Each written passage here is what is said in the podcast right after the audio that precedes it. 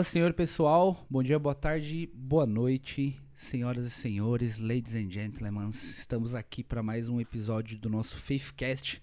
Antes de qualquer coisa, nos siga nas redes sociais: YouTube, Instagram e Facebook, Elenco da Fé. E no Spotify estamos com Faithcast, como está escrito nesse bonito painel.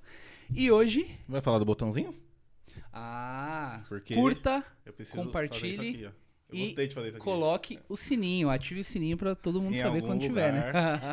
da a Carol tela. sempre, a Carol nos surpreende, né, pessoal? Então, a cada dia ela coloca em algum lugar. Então é isso aí. É, aqui, assim, ó. E hoje estamos aqui com quem, Julito? Apresente pra nós. Opa! Hoje nós estamos com o missionário Eber, um dos ícones aí do nosso ministério. É, sem dúvida, sem dúvida, um exemplo para nossa juventude, para nossa geração. Nós estamos com ele hoje. Isso aí. Prazer, meu amigo Weber. A gente vem conversando bastante. A pandemia nos afastou um pouquinho, porém, é, realmente é o que o João falou, um grande exemplo pra nós. A gente vai aprender um pouquinho com ele aí durante esse podcast. Pouquinho, bem com- pouquinho a gente vai, vai é, aprender. pouquinho naquelas, né? Porque Hoje. eu já, já, minha cabeça aqui já tá... É, eu tô com um monte de dúvida já, mas Já, eu- tô- já, já aceitei Jesus de novo. É. Mas e aí, Eber, tudo bem contigo? Como você está? Dê um- uma paz pra gente aí. Meus irmãos, a paz do Senhor, William, Joel, que alegria poder estar com vocês aqui nesse papo tão incrível, no Fatecast, né? Minha língua não dá pra falar essas coisas não, mas que alegria, me sinto por demais honrado estar com vocês aqui, batendo esse papo e certamente Deus falará conosco. E você que está aí, não esqueça de curtir, comentar e compartilhar. Aprendeu, hein? E ativa o hein? sininho, ativa o sininho, pessoal, é importante. Em algum lugar da tela. É, não era a tela onde a Carol colocar pra gente. Então vamos lá, Eber, vamos começar entendendo só um pouquinho da sua história. É, um resumão. A sua infância, a sua adolescência, quando você tem hoje, se você quiser falar. O Eber é um cara novo, então ele não vai ter muito problema de falar isso. Provavelmente. Mas né? aí a gente começa a discorrer do- dos assuntos aí. Queridos, que, que alegria, obrigado por estar com vocês aqui. É, vocês, eu não tô careca, não, eu tô com ausência de cabelos, né? Mas, eu, 39 anos, eu sou é, filho de pastores missionários, é, nascemos. ah, praticamente a nossa vida foi toda dentro de uma casa de recuperação. 39 anos vivendo dentro de uma casa de recuperação. Sou nascido em São Paulo, São Paulo capital. E logo cedo Deus nos mandou já para o campo missionário. Com cinco anos, nós já estávamos tendo a nossa primeira experiência missionária no interior de São Paulo. Meu pai foi trabalhar com os índios, já desenvolvia o trabalho da casa de recuperação. Ah, mudamos muito, né, como filho de pastor. Me lembro que hoje eu, se, se eu tenho trauma de algumas coisas na vida é de mudança. Então, a minha infância e adolescência ela foi baseado em mudanças. Me lembro que até os 14, 15 anos já tinha mudado mais de 14 vezes. Uau. Nossa. Todo ano mudando. Então a minha infância foi sempre dentro da igreja, nunca precisei sair dos caminhos do Senhor. Desde muito pequeno, lembro que a minha infância foi vendo meu pai pregar. E eu lembro que quando o púlpito estava vazio, uma cadeira estava vazia, eu pegava, enrolava o jornal. Minha mãe perguntava, pra onde você tá indo? Ela me chama de neguinho, não conta isso pra ninguém, viu, gente? Neguinho. Ela falou, neguinho, você tá indo pra onde? Eu pegava o jornal, enrolava, colocava debaixo do braço. Tô indo dar uma palavra lá na igreja. E aí sentava na cadeira, Com quantos anos? com cinco anos, já na minha infância, já, já o meu desejo sempre foi pregar a palavra de Deus. E vi um púlpito vazio, uma cadeira vazia no púlpito, eu já, Sentava. já sentava lá. Falei, um dia eu vou pregar a palavra de Deus. Então, toda a nossa infância foi dentro da casa de Deus. Foi uma infância de muitas dificuldades. Eu vejo hoje isso aqui que nós estamos, esse bate-papo aqui desse podcast, não foi a minha infância, não teve isso. Eu sou ainda da infância do carrinho de rolimã, da bolinha de gude, do peão. Hoje é a um bom, nossa um bom pipa, tempo, pô. pipa. É. do pipa, do pipa, olha, tá, tá, tá cortando, Aper- tá aper- entrando por cima, tá Aper- entrando por baixo. apertar, a apertar a campanha e sair Descarrega, correndo. descarrega. Então a minha infância foi muito ligado no Rio e a- as coisas simples que a gente não tinha, como a questão da internet, né? Você vê o advento da internet vai entrar ali por 1994. Então a nossa infância foi muito bem simples. Morei alguns anos ah, no campo, na roça mesmo, da vida simples. Ah, com seis anos para sete anos eu já tive que sair para trabalhar. O meu pai Ele foi desenganado pelos médicos, ele teve um problema cardiológico e os médicos o desenganaram. E aí na minha infância eu tenho alguns pequenos traumas, porque papai desenganado em cima de uma cama e aí a gente precisou trazer o sustento, sustento para dentro de casa, pagar aluguel, comer, enfim. E aí a mamãe fazia coxinha e ela me colocava na antiga CMTC, gente. CMTC, se tiver alguém acima dos 30 anos aqui conhece o que foi a CMTC. Ela me colocava em frente à garagem da CMTC e eu ia vender coxinha. E eu tinha um apelido, o apelido era ah, o menino da coxinha aí. Eu detestava ser chamado do menino, da, menino coxinha. da, coxinha. O que a gente chama de bullying hoje, na nossa terra, era muito comum. Não tinha tipo... muito isso, né? Não, não tinha essas coisas, não. Então, com seis anos, eu estava em frente de uma garagem vendendo coxinha para trazer o sustento para dentro de casa. Uma hora eu estava já na escola para estudar. Então, depois o meu pai, é, Deus o curou, Deus o restaurou, Deus entrou com providência. Até hoje meu pai está pregando o evangelho. E depois, para ser inserido no mercado de trabalho também foi difícil. Com oito anos, eu estava aqui em São Bernardo do Campo vendendo limão. Então, durante um tempo da minha infância, foi trabalhando para ter sustento da minha casa. Então, foi uma infância difícil, mas extremamente feliz por tudo quanto Deus nos deu. Eu ouvi uma frase certa feita que todo palácio sem Jesus se torna um barraco, mas todo barraco com Jesus se torna um palácio. Então, com tudo isso, Deus nos foi crescendo, nos ensinando e nos fortalecendo, e nós estamos por aqui. Isso acho que é um, um breve resumo da nossa infância. Sim, que bênção. E então você nunca se afastou dos caminhos do Senhor. E aí uma dúvida que já, que já surge é missões. Como que ela entrou na sua vida? Você falou que desde os cinco já, já começava a pregar e tal, é, não podia ver a cadeira vazia. Mas a questão de missões, você falou, eu quero ser um missionário? Ou isso foi acontecendo conforme o tempo e você falou, ah, não, eu preciso ser, lógico, todos nós precisamos, né? Como diz Spurgeon, ou somos missionários ou somos impostores, né?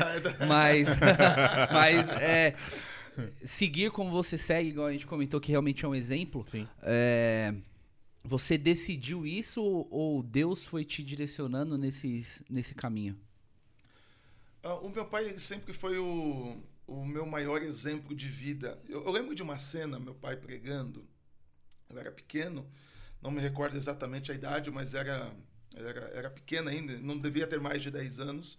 Meu pai estava pregando num culto e de repente uma pessoa se manifestou endemoniada dentro da igreja e ela foi até onde meu pai estava.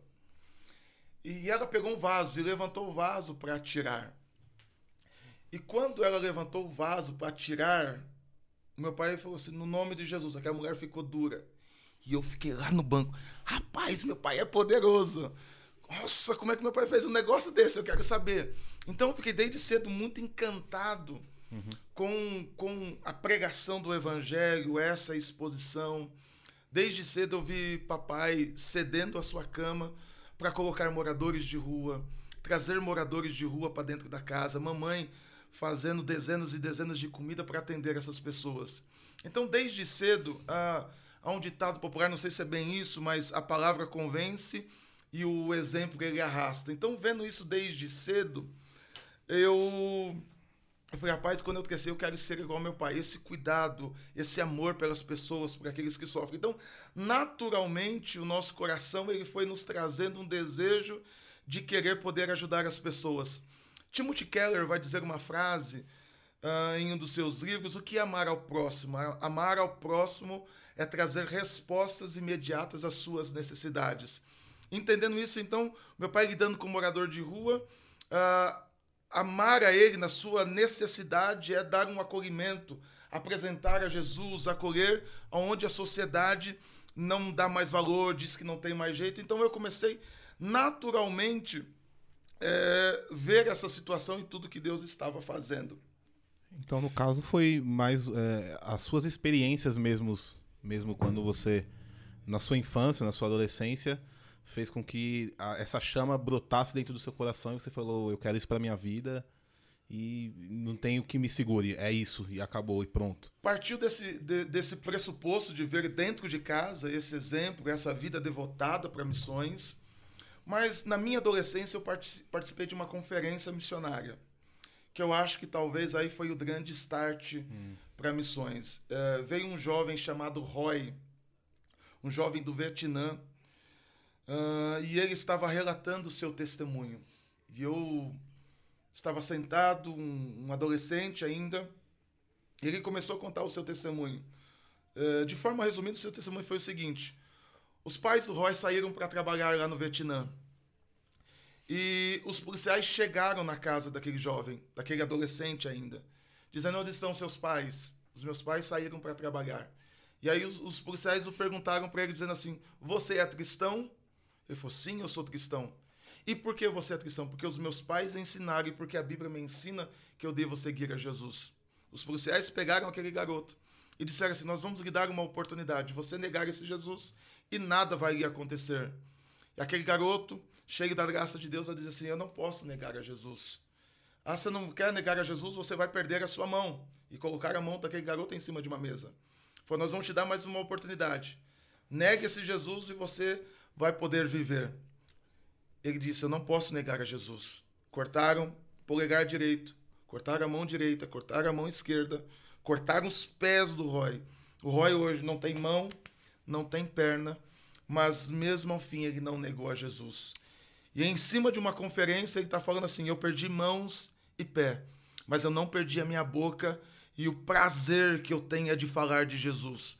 E eles estavam falando assim: a igreja brasileira, ele dizia isso muito fortemente, tem liberdade para pregar o evangelho, mas não prega o evangelho.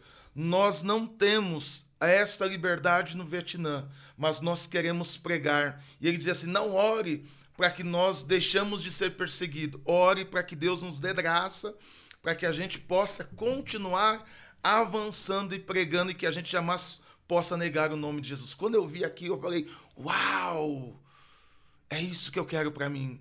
Aquela mensagem falou fortemente ao meu coração. Marcou. Quantos anos, Eber? Eu, eu não, exatamente não, não recordo, mas eu era um adolescente. Eu era um adolescente. Então, quando eu vi aqui corroborado com as experiências do meu pai, ah, com as experiências que eu já tinha visto na casa de recuperação. E aí eu vi aquele relato daquele jovem, aquilo ali foi pum, decidiu o que eu quero. Porque eu já entendi algumas coisas, que o de pregar o evangelho, mas você tem a questão do chamado transcultural, que depois a gente fala um pouquinho mais à frente.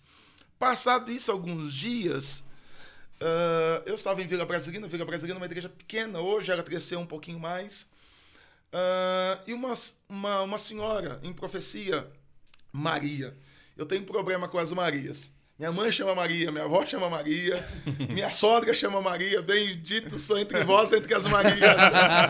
Aqui no Planalto tem umas 10, 15 Marias também. E João e José também. Se precisar de Maria. Meu Deus. Maria e João tem. Eu fico preocupado com as Marias, porque a, a, as profecias com as Marias são, são muito duras. Mas certa feita, uma irmã Maria, ela, usada por Deus, eu era um adolescente ainda no banco, ela disse foi até a minha pessoa e falou assim: Filho, prepara as malas que Deus está te mandando para a África.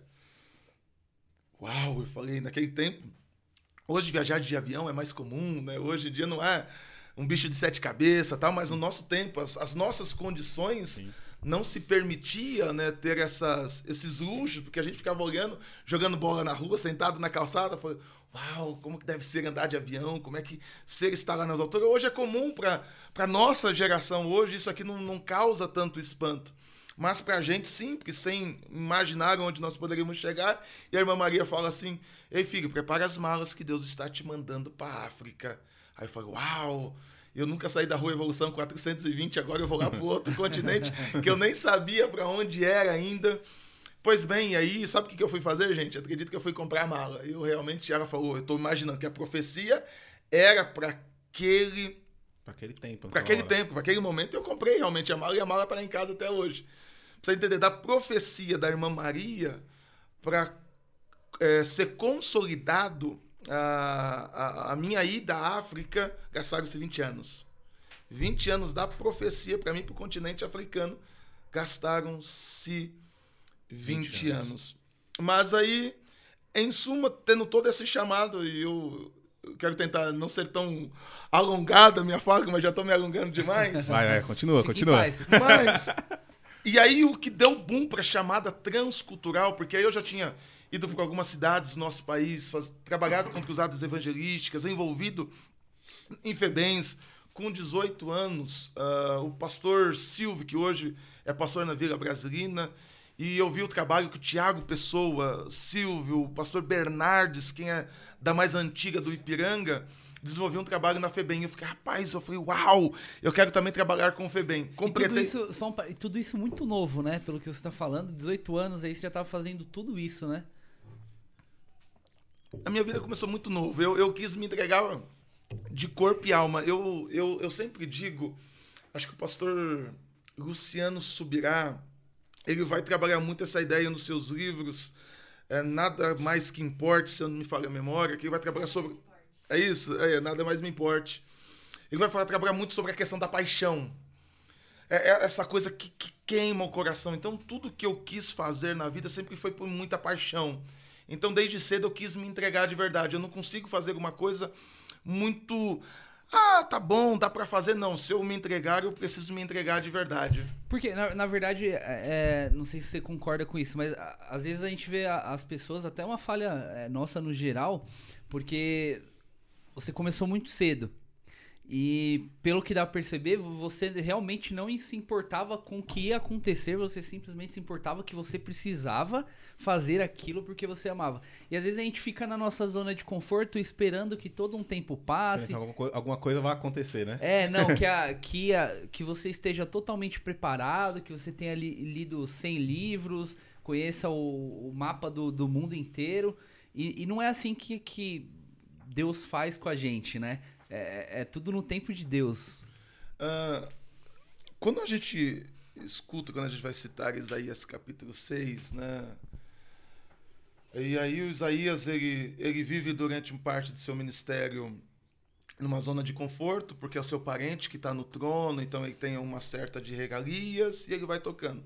Quando a gente entra no capítulo 6, Isaías agora ele não tem mais autonomia como ele teria, porque agora o seu parente está morto, o rei Uzias está morto, e ele vai para o templo.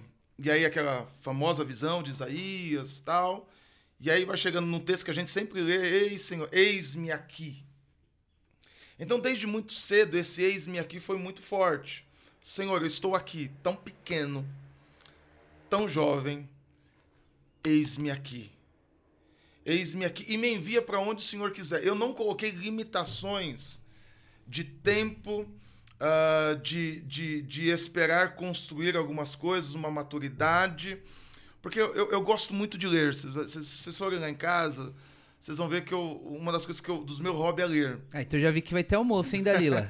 Bem-vinda, né, primeiro Dalila, e eu, pelo, pelo, que eu percebi, vai ter um almoço lá qualquer dia pra gente, né? Um churrasquinho. Opa, gente. vamos achar uma data na agenda dele, é. né? Vai ser um prazer, vamos fazer um churrasco. Churrasco, churrasco e Coca-Cola é coisa de crente, gente. É. Nós vivemos em, uh, alguns momentos que Uh, o Rossandro é um psiquiatra, psiquiátrico. Psi, é, é isso aí. É isso aí. É isso aí. Psiquiatra. É só o Gentry, mas é só o, o Igor que sabe, é só o Igor que sabe falar. Mas uh, a gente vive numa geração hoje que a gente está preparando elas demais intelectualmente. Mas a gente não tem preparado a nossa geração emocionalmente. Basta ver os dados índices, altos índices de depressão, de suicídio, os nossos jovens e adolescentes estão caminhando para essa esfera. Isso me preocupa por demais. Dentro do âmbito espiritual, nós nos colocamos à disposição de Deus. É Deus que vai delimitar o tempo, preparo, é Ele que cuida de todas as coisas. Nós precisamos é, dizer: Senhor, eu estou aqui, eis-me aqui, envia-me uh, aonde o Senhor quiser a, a, minha vida, o apóstolo Paulo vai dizer em Atos capítulo 20, verso 24, que a nossa vida nada temos por preciosa, mas que cumpre em nós a carreira e o ministério que eu decidi seguir a Jesus. Uh, quando Jesus faz a proposta do evangelho, assim, se você quiser, aí ele te deixa uma opção, Joel Iga. É, aí a opção é de Jesus, se você quiser seguir-me, Aí então vou deixar. Eu vou deixar vocês decidirem. Mas já que vocês decidiram seguir, aí começa com, alguns, com algumas condições. Renuncia a si mesmo. E aí é, é, é, é, o grande X da questão. A gente, quer, a gente até quer seguir a Jesus, mas a gente não quer renunciar. E meu pai vai dizer: só ama quem renuncia. É impossível amar sem renunciar. Eu, tô casado, uh, vou fazer quase 10 anos de casado. A gente até veio fazendo algumas DRs aqui no, no, no carro, conversando com, com algumas coisas, mas viver dentro de um processo conjugal é uma vida de renúncia. Sim. E seguir a, a, Jesus e algumas coisas é uma vida de renúncia. Se eu não renunciar a algumas coisas, eu não vou conseguir fazer. Ah, Deus não está pedindo para você deixar de fazer a sua faculdade. Deus não está deixando para você ser um grande empresário. Deus não está pedindo nada disso. Mas desde que o Senhor, a minha vida está nas tuas mãos. O Senhor vai fazer o que o Senhor quiser. Se a minha vida é para África, o Senhor vai me mandar para África. Mas você pode ser o maior missionário aonde você está, mas quando você realmente esteja disposto a fazer o que Deus quer. E aí a gente co começa a colocar condições a Deus. Eu, eu só vou até aqui. Não, até aqui não, não dá para mim. Não, na verdade, assim, se você quiser, renuncie a si mesmo. Negue-se a si mesmo e tome a cruz. Nada é simples. O nosso problema é esse. A gente quer seguir a Jesus, mas nós queremos seguir a eles com condições, fracionados. E aí a gente. Gente, deixa eu fazer um negócio para vocês. Vocês estão abordando essa aqui. Se eu falar para vocês que eu queria ser missionário, eu vou, eu, eu no aspecto geral, eu estou mentindo para vocês. Porque assim, pensa comigo, eu tava. Eu, eu acabei de chegar do Paraguai, a gente fica brincando e, de começo assim espanta, porque os, os, nossos pastores lá no Paraguai falaram assim, pastor, a igreja está preparando uma comida bacana pro senhor. É mesmo, filho? O que é? Cabeça de vaca. e aí, dentro da nossa cultura, eu falei, uau, cabeça de vaca! Aí você já pensa na cabeça de vaca, né? Eu falei, rapaz, comi cabeça de vaca. Para isso aí. Imagina tanto sal. Oito horas fazendo a cabeça de vaca, aquele chifre, aqueles olhos, você já pensa um monte de coisa. Então, quando você começa a pensar por isso, você fala, rapaz, ah, vou para o continente africano. Lugar extremamente simples, com ausência de algumas coisas. Ausência de algumas coisas. Não de felicidade, não da presença de Deus. Se eu for olhar numa ótica humana, eu preferia pegar a minha esposa e ir para os Estados Unidos, ir para Orlando, ir para a Flórida, uh, ir para a Europa, fazer algumas outras questões. No aspecto geral, você precisa caminhar por algumas renúncias. Deixar o que Deus quer que realmente você faça. Você não limitar, enlatar Deus e falar assim: Deus, não, eu, eu só estou disponível para isto. E o que nos falta hoje, pensa assim na, na, na analogia da, da galinha e do porco. A galinha, ela, ela tá envolvida. Por que, que a galinha está envolvida? Porque ela. Não, eu tô junto com vocês. Só que eu só dou o ovo. Você gosta de bacon, Igor Joel? Uh. Um bacon, hein? Naquele hambúrguer. Meu Deus! Até já... essa hora que a gente tá gravando aqui, se tivesse uma porções com bacon frito aí. Já, já vamos pedir pro pessoal da. Ô, produção, arruma, ba... arruma produção. bacon aí pra Patrocinadores. É, por favor. uh, Mas aí, aí o porco entra e vai dizendo assim: Eu tô comprometido com vocês. Só que para gerar o porco, o porco tem que morrer. Senão não tem bacon. É. Então, dentro desse momento que a gente vê, dentro de todo esse processo, nós temos gente envolvidas, mas não comprometidas de verdade. E o comprometer é estar ligado a morrer. Há um texto de João, não me recordo o capítulo, para nascer é preciso morrer. E se nós não morrermos, aí as, é, as prioridades, é aquilo que eu gostaria de fazer, isso tudo morre. Isso tudo se torna secundário para você seguir o plano e a vontade de Deus para a sua vida. A minha cabeça, é, ela tá assim, um monte de dúvidas, um monte é, de coisas que eu, que eu, não consigo nem perguntar, porque é, não vai dar tempo mesmo. Mas é, quando a gente olha para as lideranças no geral, não, não no sentido só missionário, mas na igreja. E aí você consegue enxergar um monte de crentes, mas você não consegue enxergar o comprometimento. É isso que eu consigo ver e total sentido faz o que ele falou faz sentido porque a gente tenta encontrar, a gente olha e fala, eu preciso de uma pessoa para tal situação. E aí você não consegue, mas você consegue enxergar um monte de pessoas sentadas, mas você não consegue enxergar o comprometimento. Eu acho que em todas, em toda, vamos falar da igreja brasileira, ou até mesmo de mim, como igreja, em todos os setores né, da, da igreja de Cristo, eu acredito que está acontecendo a mesma coisa. É, porque, eh, não sei o que, que, você acha, mas acaba que, seguindo esse raciocínio aí do, do Joel, é, se a gente tem dificuldade, às vezes, de dentro das nossas igrejas achar pessoas para certas atividades, é, imagina para missões, porque não adianta a gente falar.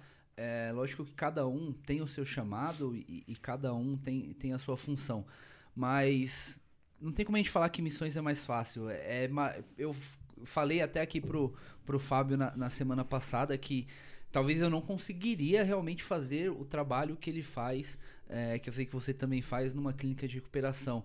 E missões é, é o trabalho mais lindo, mas é muito difícil. Então, é, é, entra nisso que você falou. Se a gente às vezes não consegue achar pessoas, isso eu me incluo, é como é, uma grande falha nossa. Para fazer as coisas dentro da igreja, como que nós vamos fazer as coisas fora da igreja? Como que a gente vai achar uma pessoa para fazer fora da igreja? Que é o que você falou. E até uma pergunta que, que eu queria te fazer. É, você tocou sobre o ponto de renúncias.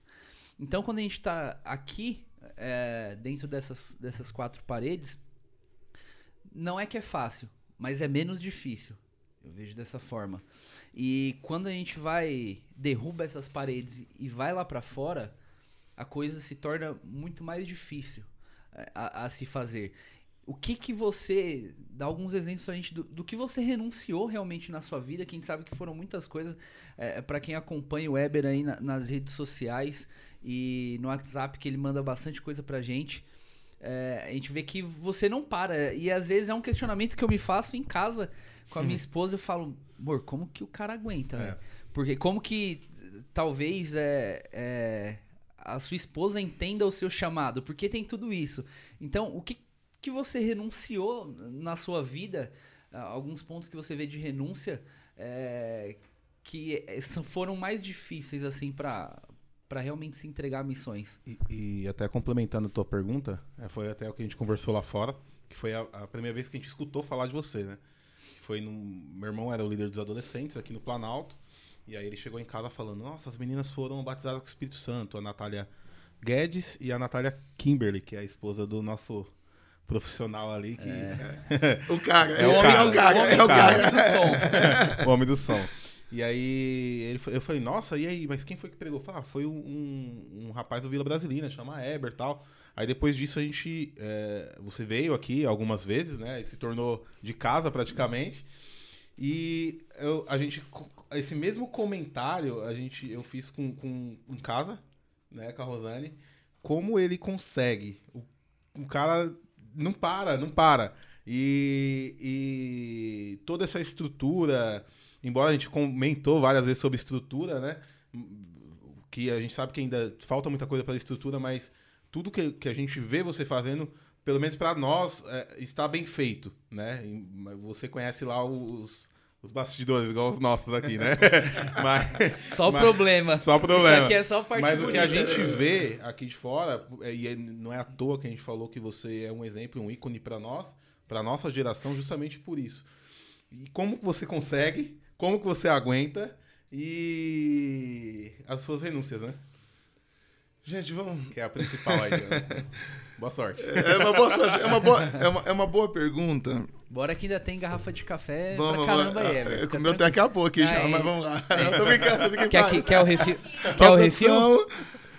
Uh, a vida era feita de ajustes, né? Uh, uma das coisas que, que mais me fizeram falta nesse processo de renúncia para me poder entender o id de Jesus ou fazer essas coisas, uh, foi estar sentado com amigos, como nós estamos fazendo aqui nessa manhã. Uh, para mim estar aqui foi precisado agendar esse bate-papo, porque provavelmente eu, eu não faria isso por falta de tempo mesmo. Então, uh, hoje a minha vida acabou se tornando uma, uma agenda. Então, eu tive que renunciar durante esses anos. A minha esposa está aqui no, nos bastidores. Como ir a casas de amigos pessoais, padrinhos de casamentos, amigos que cresceram, que jogaram bola comigo. Eu fui encontrar um amigo, minha esposa estava comigo, foi, meus pais fizeram 40 anos sábado passado, sábado passado, uh, meus pais fizeram 40 anos de casamento. Fazia muito tempo que eu não via um padrinho meu de casamento. Nós somos amigos, somos criados. Eu dormia na casa dele, ele foi regente nosso, é o André. Fazia muito tempo, eu estou falando assim, de mais de dois anos que nós não nos víamos. Uma das coisas foi essa vida de não ir na casa de ninguém. Eu raramente, raramente vou na casa de alguém hoje. Hoje a casa que eu mais frequento é a da minha sogra e a dos meus pais. E a dos meus pais nem tanto que eles estão morando longe. Da minha sogra porque ela mora duas ruas diante da minha, a gente vai lá visitá-los. Fica mais Mas fácil. em amigos, eu não sei que casa de amigo que eu fui este ano ainda. Quero ser muito sincero. Porque o tempo não me permite tal isso. Já Ah, estamos no segundo semestre, né? já estamos no segundo sete semestre. meses aí, oito sem, sem visitar um amigo. A casa do pastor Antoniel, o, o- o Antoniel, que é o coordenador da Cojade, nós crescemos juntos. Eu, eu digo que eu vejo o Antoniel mais do que eu vejo a minha esposa. A gente trabalha junto, a gente lida no ministério junto. No ano passado, eu acho que eu fui uma única vez na casa dele. E foi assim, sem querer. Porque eu precisei passar lá para resolver alguma coisa. Entrei na casa dele e tomei um café com ele. Uma das coisas que talvez mais me faz falta é estar mais na casa de amigos. Eu tive que renunciar esses momentos, momentos de lazeres, eh, momentos de churrascos, festas, para poder eh, seguir essa causa, para poder viver essa causa ah, com toda essa intensidade, com toda essa volúpia, com toda esta paixão. Faz falta? Faz falta, mas a minha paixão ela é muito maior. O meu chamado, eu tendo que isso é muito maior. Eu tive que lidar, aprender algumas coisas e é como você lida com a questão de família. O fato, talvez, de eu ter que deixar de estar amigo, eh, de estar em casa de amigos, foi para que de repente na minha casa não estourasse tanto. Ah, minha esposa está aqui dos bastidores, ela é testemunha, não tem muito problema em falar isso. No começo nós tivemos alguns problemas de ajuste de time, Conflitos, né? é, porque minha esposa ela sempre diz assim: não adianta ter tempo se esse tempo não for com qualidade. É, então você precisa ah, ter tempo e tempo com qualidade. Então algumas coisas que ainda a gente vai se ajustando. Então o tempo que eu tenho livre ou dentro das minhas agendas, enfim, é para estar vivendo com a, minha, com a minha esposa dentro da minha casa e aí eu tenho que abrir mão de algumas outras coisas para poder estar. Ah, minha esposa até mandou uma mensagem aqui no ah, porque tem uma amiga nossa que está nos convidando para comer uma feijoada, mas eu saio daqui, eu vou para um hospital visitar o vô da minha esposa que está internado em caso grave, eu vou lá visitá-lo. Vou ter que tomar uma feijoada em lá uma hora no máximo de bate-papo porque eu corro para Franco da Rocha para um congresso de missões. Só que eu faço isso com, com muito prazer. É, é o tal da renúncia. Eu decidi renunciar por um todo. Não é que você vai deixar de ser feliz, não é que você vai deixar de viajar de algumas coisas.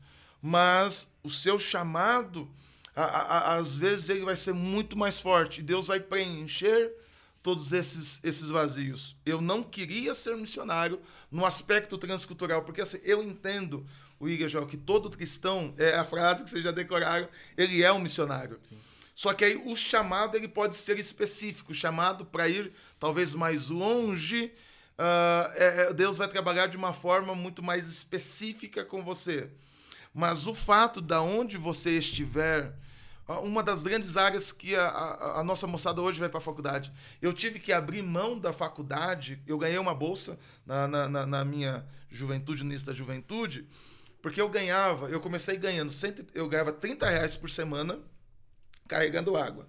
Depois eu entrei numa portadora, numa importadora. Eu fiquei seis anos ganhando 135 reais. Seis anos. E aí chegou um momento, eu falei, rapaz. E aí eu ganhei uma bolsa. Quando eu ganhei a bolsa. Desculpa, gente. É, eu ganhei uma bolsa, comecei a fazer os primeiros meses. Aí a minha, a minha chefe disse assim: Eber, você não, não quer viajar ser um representante da empresa? Eu falei: olha, andar de avião, ganhar mais, comissionados. Aí eu deixei a faculdade para poder ganhar mais.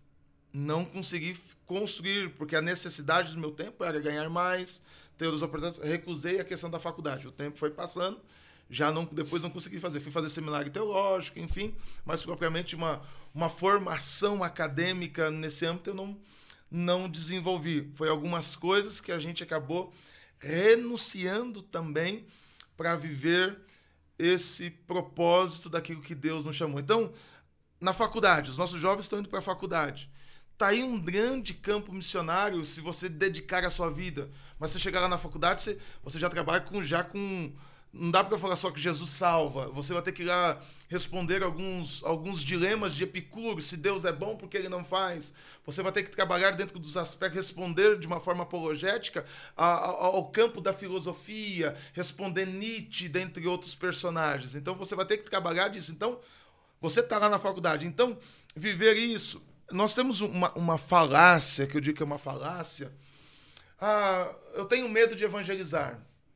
Mas por que você tem medo de evangelizar? E eu estou falando de gente que está 10, 15 anos na igreja. E, e, que não. Ah, porque se alguém vir falar comigo, eu não sei o que falar. Mas você está 15 anos dentro da igreja. Como é que você não sabe quem é a pessoa de Jesus? Como é que você não sabe falar quem é Jesus, o que ele fez, qual é a proposta do evangelho? Então, para mim, essa pessoa está na igreja, mas ela não nasceu de novo, ela não, não vive na verdade. A gente a gente está muito mais comprometido, e é esse que eu, eu acho que falta equilíbrio na nossa vida cristã. Nós temos uma vida, mas nós não estamos comprometidos com ela com todo.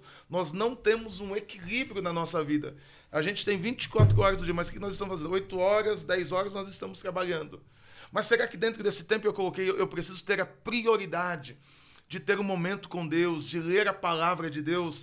Uh, eu não sei, eu, eu aprendi com o pastor José Gonçalves, é, ele vai dizer assim, ó, não faça, comece o seu dia com alguns minutos de oração. Leia a Bíblia antes de começar qualquer coisa, porque às vezes você liga já num jornal e aí dependendo do jornal se ele for sensacionalista, você já começa alimentando dessas coisas de coisas ruins, enfim. Comece na presença de Deus. Comece lendo a palavra de Deus. Você vai ver como. A, comece ouvindo com um louvor logo cedo pela manhã. Certamente o seu dia será muito melhor. Porque você está se revestindo, porque às vezes o seu dia vai ser um dia difícil. Você vai chegar lá no seu patrão, seu patrão tá daquele jeito, como a minha esposa, tá endemoniado, como diz a minha esposa. Às vezes o patrão tá, tá cheio de cão lá. Você vai enfrentar problemas no seu trabalho de relacionamentos de repente você vai encontrar alguém no caminho que está precisando ouvir uma palavra. Olha, o seu grande caminho. Eu, eu digo, o Lázaro, o tal do Lázaro, o famoso Lázaro aí que todo mundo estava atrás dele, foi esses dias porta para me falar do evangelho. Porque eu estava conversando com uma pessoa, a pessoa, não, ele devia ter morrido mesmo, devia ter matado ele mesmo. E aí eu respondi que a minha civilidade não podia comemorar alguém da forma que morreu. Porque aí eu já fui explicar, mas o porquê disso? Aí eu tive a, a, a, oportunidade de falar do plano da eternidade que Deus tem para o ser humano. Sendo ele é, assassino ou o que ele fez não invalida essa situação, ele vai ser julgado como foi da forma mais horrorosa, mas foi um campo para eu poder falar da oportunidade. Então, nós temos em todo momento a oportunidade de viver a, a, a obra missional na nossa vida, no nosso dia a dia, porque o nosso ministério, antes de tudo, começa dentro da nossa casa para depois ele expandir isso. Mas vai ser o, quanto você está disposto. E a vida, a vida no geral, ela vai ter que ser renúncia. Não, tem para onde fugir. No seu trabalho, você vai ter que renunciar o que você gostaria, talvez da forma que você está vestido. Você tem que colocar o uniforme. Você tem que se enquadrar em algumas normativas do trabalho, da faculdade. A vida é cheia de regras. Só que quando a gente caminha para o evangelho, ah, não, Jesus entende, e a gente começa a dar uma série relati de... relativiza, né? A gente relativiza coisas. tudo. E é interessante isso que você falou, porque, assim, o evangelho, aqui, os meninos aqui, todos estão estudando, né? E eu terminei, mais ou menos, tem uns dois anos. E o evangelho tem algumas. É, é uma coisa peculiar, porque, assim, às vezes, se você não fala, no mínimo, você tem que ser exemplo. E aí é onde que pega a, a gente, né, com as calças curtas, como vamos dizer. Porque se a gente não consegue ser exemplo, como que a gente vai falar, né? E aí é onde que a gente é contrastado com o mundo. O exemplo é o mínimo que a gente precisa ter. E, e falar é uma consequência desse exemplo, porque muitas pessoas vão chegar para você por conta do seu exemplo, e aí é onde você vai ter a oportunidade, ou você ser oportunista, igual você falou, quando falaram do Lázaro, se você encaixou na oportunidade que te veio. Então, o evangelho, ele, ele é assim. E a gente precisa ser mais intencional. É, porque quando a gente está falando de missões, evangelismo, um evangelismo pessoal, né, como posso dizer, eu, eu acho que é o que falta muitas das vezes para nós. Vamos falar de uma juventude, é, nossa geração, nos, a gente ser mais intencional. Porque quando a gente perde essas oportunidades, é onde a gente perde de falar de Jesus. O ciclo dessa pessoa vai continuar. Talvez ela vai passar por 10, 15, 20, 30, 40, 50 crentes e ninguém vai conseguir uma oportunidade que você teve de falar. Né? Então, isso que você está falando é, é, faz muito sentido, é, é, é muito importante. E, e, a gente precisa, sim, ser mais intencional para que a gente, a gente, possa ganhar mais almas para o reino de Deus. Isso é, é um fato, né? Hernandes Dias Lopes vai dizer uma frase muito interessante. Uh, tome cuidado com o seu discurso, uh, porque o seu discurso pode mascarar a sua vida, mas a sua vida vai reprovar o seu discurso. Mamãe sempre me dizia, vou olhar para essa câmera aqui, mamãe sempre dizia o seguinte: só diga algo se o que você for dizer for melhor do que o silêncio. Então, às vezes, a gente está muito preocupado com as palavras, mas nós não estamos preocupados com a nossa forma de, de falar, de se comportar. O exemplo, ele em tudo vai ser muito mais importante do que o seu discurso. O discurso é consequência daquilo que você demonstra, daquilo que você vive. É, é porque as pessoas, é, às vezes a gente tem a impressão que elas ficam esperando uma falha nossa, né? Eu lembro ah, uma vez a gente foi fazer um evento da empresa e a gente tava. A gente foi no Cruzeiros, que é um, um restaurante é, legal, tem porção, enfim, tem é, é, dentro do shopping mesmo aqui em Santo André. E aí eles têm um, um, Guaraná Cruzeiro lá, que é o Guaraná deles mesmo. E, e aí eu pedi, porque é um Guaraná bom, docinho, é gostoso. Aí eu pedi, só que a garrafa dele, ela é uma garrafa, ela é parecida com garrafa de cerveja mesmo, um pouquinho menor do que a, tipo aquele litrão, tipo de 600 ml assim, 700, sei lá. E aí eu pedi. Só que eu pedi, coloquei na mesa. Normal, tomando. Aí chegou um amigo meu, mas assim, de lá da Conchinchina ele tava vindo. Que ele chegou depois. A hora que ele chegou na mesa e o rótulo tava virado para mim, eu não me deixei normal, né? Peguei a garrafa e coloquei. O William do céu, meu. Você não é crente? Você tá bebendo? Aí eu falei, tô, tô sim, cara. Aí fiz assim, ó virei o rótulo para ele. Ele, ah, meu, não, que isso e tal, tal, tal. Então, aí eu catei e cheguei em casa. Eu fiquei pensando, pra mim o rolê quase acabou ali naquela hora.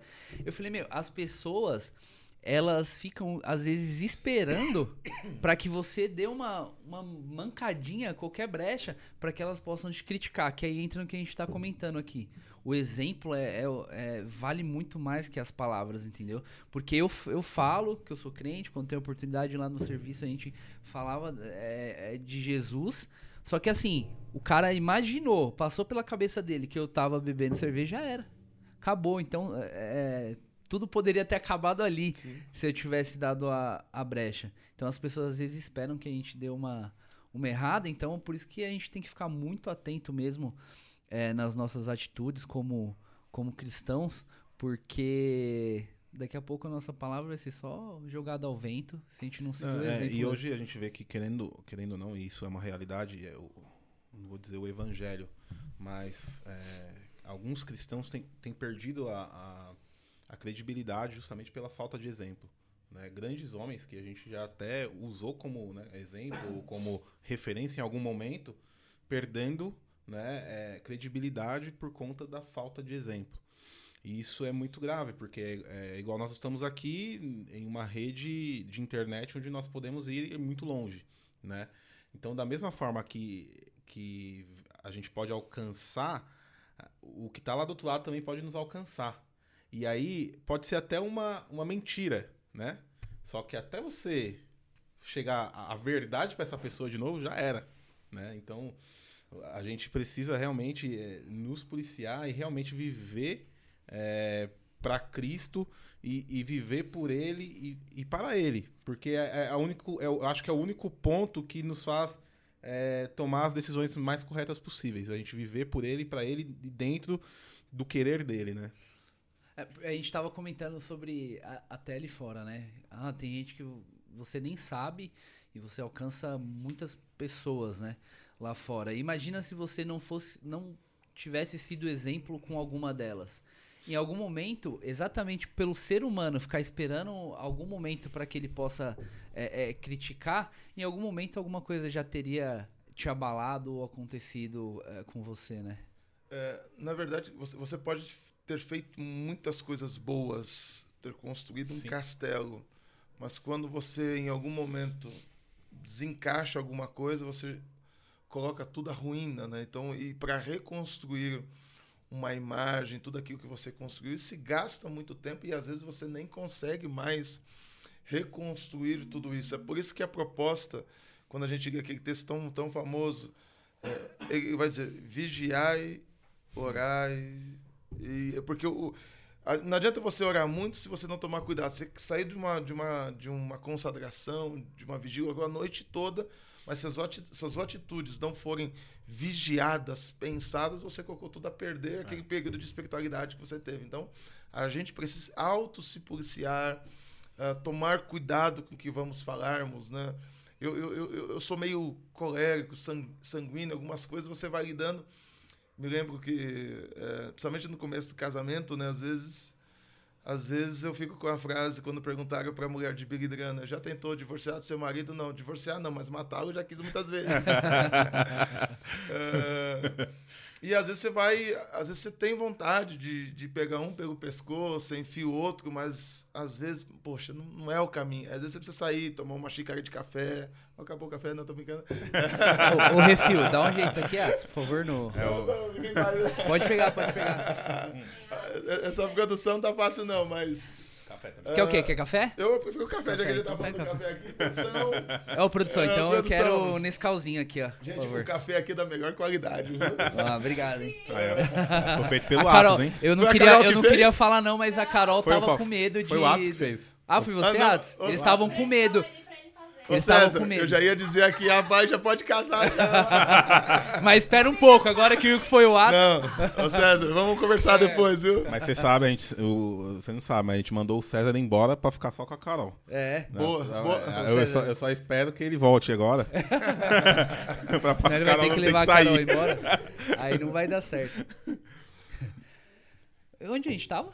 A gente... Não sei, perdi. O Everton. Não, mas dentro do, do, processo aqui, vamos lá. Uh, dessa vida de, de processo, de, de, temperamento, de você pôr a perder a questão do exemplo. A questão do café que eu estava brincando, mas às vezes uma xícara de café resolve muita coisa. Sim. Em algum momento eu saí de um, evitar uma discussão mais calorosa dentro de casa para ir na padaria tomar um café, para que dentro desse momento eu voltasse o temperamento fosse de uma outra forma para não é, causasse mais transtorno já no processo daquela, daquela discussão. É, era, era, desculpa te interromper, mas era até uma, uma dúvida mesmo que, que a gente ia perguntar para você, né? É, como que foi esse processo? Porque é, a gente entende, é o que a gente está comentando aqui, é, é muita renúncia. O cafezinho, Joel. É, é, muita renúncia, é muito tempo. Nosso dia tem só 24 horas, né? A gente costuma dizer. E, e você um cara muito ocupado, muita coisa para fazer. E como que foi re realmente no, no, seu relacionamento, é, no casamento, né? Como que você conseguiu lidar com isso? Como que sua esposa é, como você conseguiu casar? É, como você conseguiu casar é um bom ponto também, porque onde você achou a Dalila depois você conta pra gente, porque com que tempo? Provavelmente foi alguma pregação, algum lugar que você foi, porque... Algum tempo de folga. É. Amor, vai ali pra fora ali pra me contar isso aqui. Central Park, Central Park, no Central Park. A Dalila tava desesperada, gente. Aí eu fui o. aí, eu, aí eu fui o Boaz dela. O... Chegou a solução. Foi o remidor. É, mas uh, eu tinha, tive um outro relacionamento antes de. Eu estava noiva de um relacionamento, esse relacionamento não deu certo. E aí estava com em torno de 27 anos para 28 anos, teve alguns outros processos, não deu certo, estava noivo, estava perto de casar, não, não deu certo. E eu fiquei bem frustrado, chateado, porque você, você coloca esperança, deposita, está construindo algo, né? Se você quer que dê certo. Sim. Então, todo o processo foi meio doloroso, não deu certo, enfim. E aí, uh, aquela famosa, eu, eu, decidi realmente esperar em Deus. E aí se gastaram dois anos, dois anos e pouco. E a Dalila também veio de um processo também de um noivado também que não deu certo. E tem um pastor amigo nosso, eu, eu só não vou mencionar o nome dele, uh, ele enfrentou um, um, um, problema muito difícil na sua igreja, um processo, desde até de calúnia, enfim, onde ele estava. E dentro dessa transição, ele falou: rapaz, qual é a igreja mais próxima que eu estou aqui? Vila Brasilina. E aí ele veio com toda a família e a, igreja, e a Dalila congregava nessa igreja e ela, ah, vou junto com vocês. Aí já estava dois anos e pouco, eu orando a Deus, manda alguém, manda alguém, aquela coisa. Já estou com 30 anos, Jesus, os cabelos já se foram, a coisa tá difícil. Aí essa família veio para a igreja.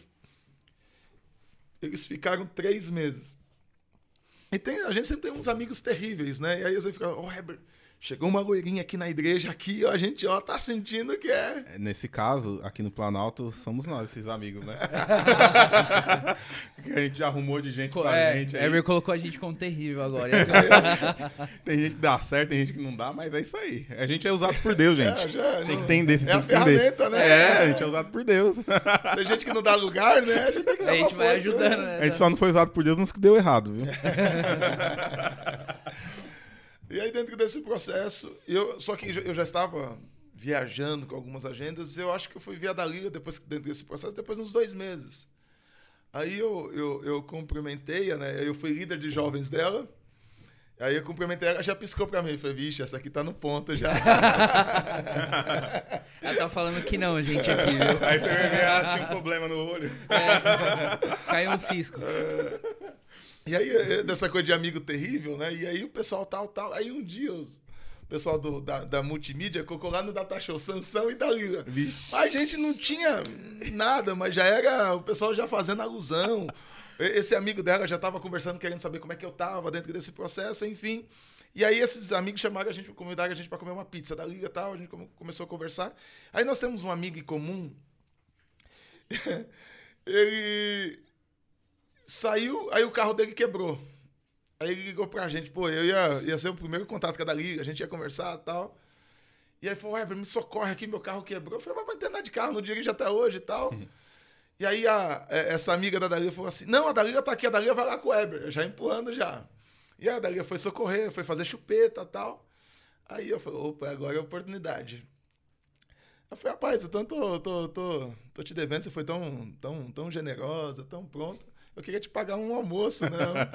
Um, um, retribuir, né? Tal. E aí ela, tão bondosa também, ela, ela aceitou o convite. E aí eu fui viajar, eu fui para Maringá. E de lá para Maringá eu ia para Petrópolis. Eu cancelei a viagem de Petrópolis porque eu já queria já já voltar para ver, para poder almoçar para ver. Aí eu liguei para ela e falei assim: Ô filha, escolhe o restaurante que você quiser, onde você quer, escolhe o é restaurante. Ô, louco, ainda Ô, louco. É, não, primeiro Aí que, não tem como resistir. Primeiro que Petrópolis é, é uma então. cidade. Recusei para Petrópolis, é, então. cancelei, inventei uma história lá, falei: não, eu preciso voltar para São Paulo. Aí. Problemas pessoais. Bem pessoal. É. Aí falou: tá bom, ela escolheu. O restaurante chama Cantina do Pintor. Ela não sabia o que, que era tal, e nós fomos. Ali no Riacho Grande. Chegamos lá, gente. O restaurante era luz de vela. Ela não sabia. Nossa. Não, não, tínhamos falado nada de namoro, não havia nada. Era só pagar um disco. A gente chega lá, música romântica. Cara com violino. É, é, é, aqueles que ficam na, na, na, na, beira da represa? É, Ou, na beira. É, aqueles lá, não tem um que é, que é zoado. Todos são bons. E aí, luz de vela. Aí o momento já. E aí a gente começou a conversar. E ali nem dia 10 de junho, virado, eu digo que é 11, porque a gente a, a conversa passou da meia-noite, virou 11 de junho. E a gente pediu. Mas um pouquinho era o dia dos namorados, hein? Não, no dia seguinte já tava mandando. Não, mas ele foi, o Weber foi inteligente não, demais. Aí só vai dar um presente. Quem foi né? o gênio da história aí, mas. só tem que dar um presente. É. Aí. e aí, em 11 meses a gente namorou, noivou e casou. Foi tudo muito rápido. 11 meses a gente namorou, noivou e casou. Tá com 30, foi igual o Ministério de Jesus. Comecei o ministério com os 30 anos e foi. A Dalila ainda não tinha toda uma dimensão do, do que exatamente nós desenvolvíamos e fazíamos.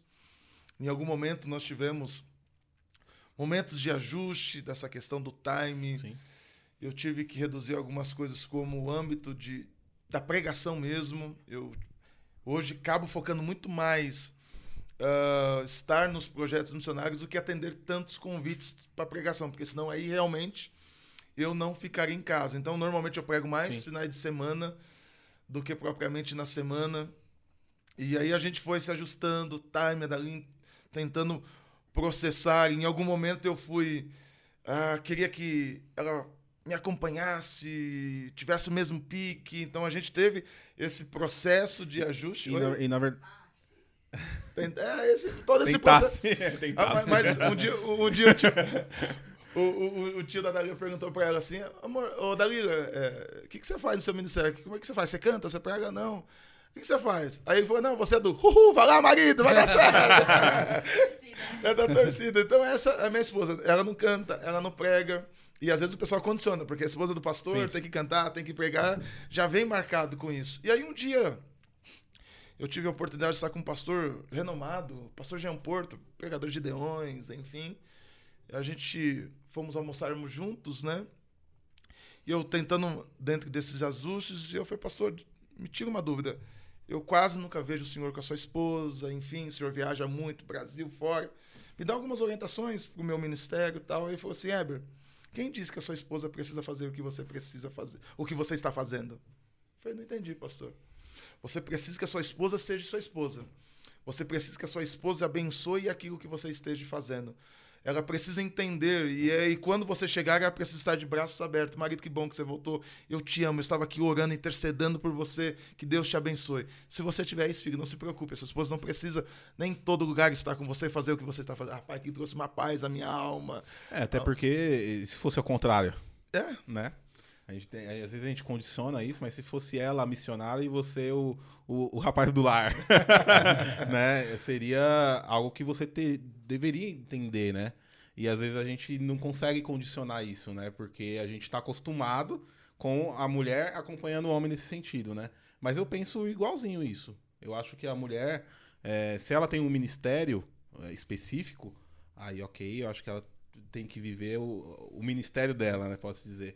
Agora, se ela não tem um ministério específico nesse, nesse ponto, eu também acho que o, o, o missionário ou o pregador em si, ele precisa eh, ajustar, porque é uma fase de adaptação ali, principalmente no começo do casamento, tudo. Mas a partir do momento que você acertou ali, aí já era. Aí é, é, é você com ela e não tem que dar mesmo satisfação para ninguém. É, você entendeu dentro desse processo? Entendido tudo isso, eu falei assim, não, gostaria muito que a minha esposa me acompanhasse, alguma viagem missionária, lógico, isso aqui é sua esposa e tal. E eu deixei a coisa transcorrer, continuei viajando, desenvolvendo os projetos. E um dia, tá sentado no sofá à noite, ela me perguntou, amor, quando é que você vai para Bolívia mesmo? Ah, amor, vou tal dia, tal. Ah, eu vou mudar minhas férias para ir com você. Foi tudo muito natural. E eu sempre brinco, a gente, quando você vai pra Bolívia, você come muito frango. Tá? A minha esposa, gente, de convidar a gente pra almoçar. Frango. Frango, frango, frango. Lá em a casa... não ser se for filé de frango, mas a galinhada... Mas... Lá em casa vai ter que mudar, hein, Eber? Aí, amor. Porque lá, a minha esposa e a família é frango, frango, Frango com frango. frango no almoço. Tem misericórdia de nós. Frango na janta tem piedade de nós. Eu não sei como um tem tanta é galinha no mundo ainda. Um dia é frango e no outro dia é chicken. É. Nuggets. Franguito. Aí o empanado, outro dia temperado. Fala, rapaz do céu. Frango ao molho, frango é. assado. Não, mas agora a gente já tem a dica já. Quando você for lá em casa, a gente não vai... Não, mas não vai errar, né? Vai comer é, frango. É, nada mas, de frango. Mas o campo missionário ensina. Ela foi pro campo missionário teve que comer frango. Amor, você sabe como é que é, né? Em Bolívia, né? Não, já, já tô trabalhando, orando a Deus para me, pra me dar graça, para passar por isso. Então, o campo missionário vai ensinando algumas coisas. E daí ela acabou indo com a gente, teve uma, uma grande experiência. Ela viu mais do que o, o, o ver o esposo falando, o marido falando da, das necessidades que é o campo missionário. Não é uma viagem de turismo como muitos pensam, vão fazer, enfim. E Deus tem trabalhado e nós estamos construindo. Nós estamos nove anos, vamos para dez anos de casado. Uh, Deus não une pessoas perfeitas. E Deus também não une alguém para você ser feliz. Você já é feliz na sua vida para ter uma, uma completude quando você se une a dois. Eu sempre disse que, que casa se faz com tijolos e cimento, mas lar se faz com princípios e valores. E dentro disso nós temos tentado construirmos uma é. vida. Eu, eu, até ia te perguntar, é, mais ou menos nesse contexto, não do casamento em si, mas é, se já bateu alguma estafa. Aquele cansaço mesmo, não pelo espiritual, eu digo físico. É, minha agenda tá lotada e aí eu não, não quero ir pregar hoje, mas você tem uma agenda. Como é que você lida com isso? Porque é uma dúvida que eu tenho. E de vários pregadores, porque olha assim, às vezes a agenda de uh, Instagram, Facebook, tem gente que realmente não para, né? Você citou até o Hernandes, se você pega uh, o domingo, por exemplo, sendo bonzinho aqui, pegar o domingo do Hernandes. Ele prega nove, aí depois prega dez e meia de novo, aí depois prega, dá uma pausa para tomar um café, prega uma hora, prega duas, depois prega cinco, prega sete. Eu falo, amigo, como que o cara aguenta, aguenta esse tranco, né? Porque é, é difícil. É, aí nós temos que dividirmos essa. É, é, é, esse momento, já estamos puxando para toda a gente, a gente não entrou nem na pauta. Não, ainda, não, né? ele, ele, na verdade, na verdade, ó, eu tô ouvindo aqui. Na verdade, o ponto só fala pra gente saber, mas vamos tocando, não tem. O, nós temos que dividir essa questão da, da pregação, ele é multifacetado. Porque nós temos a, algumas questões aí que precisam ser colocadas. Existe pregadores itinerantes que vivem da itinerância da pregação.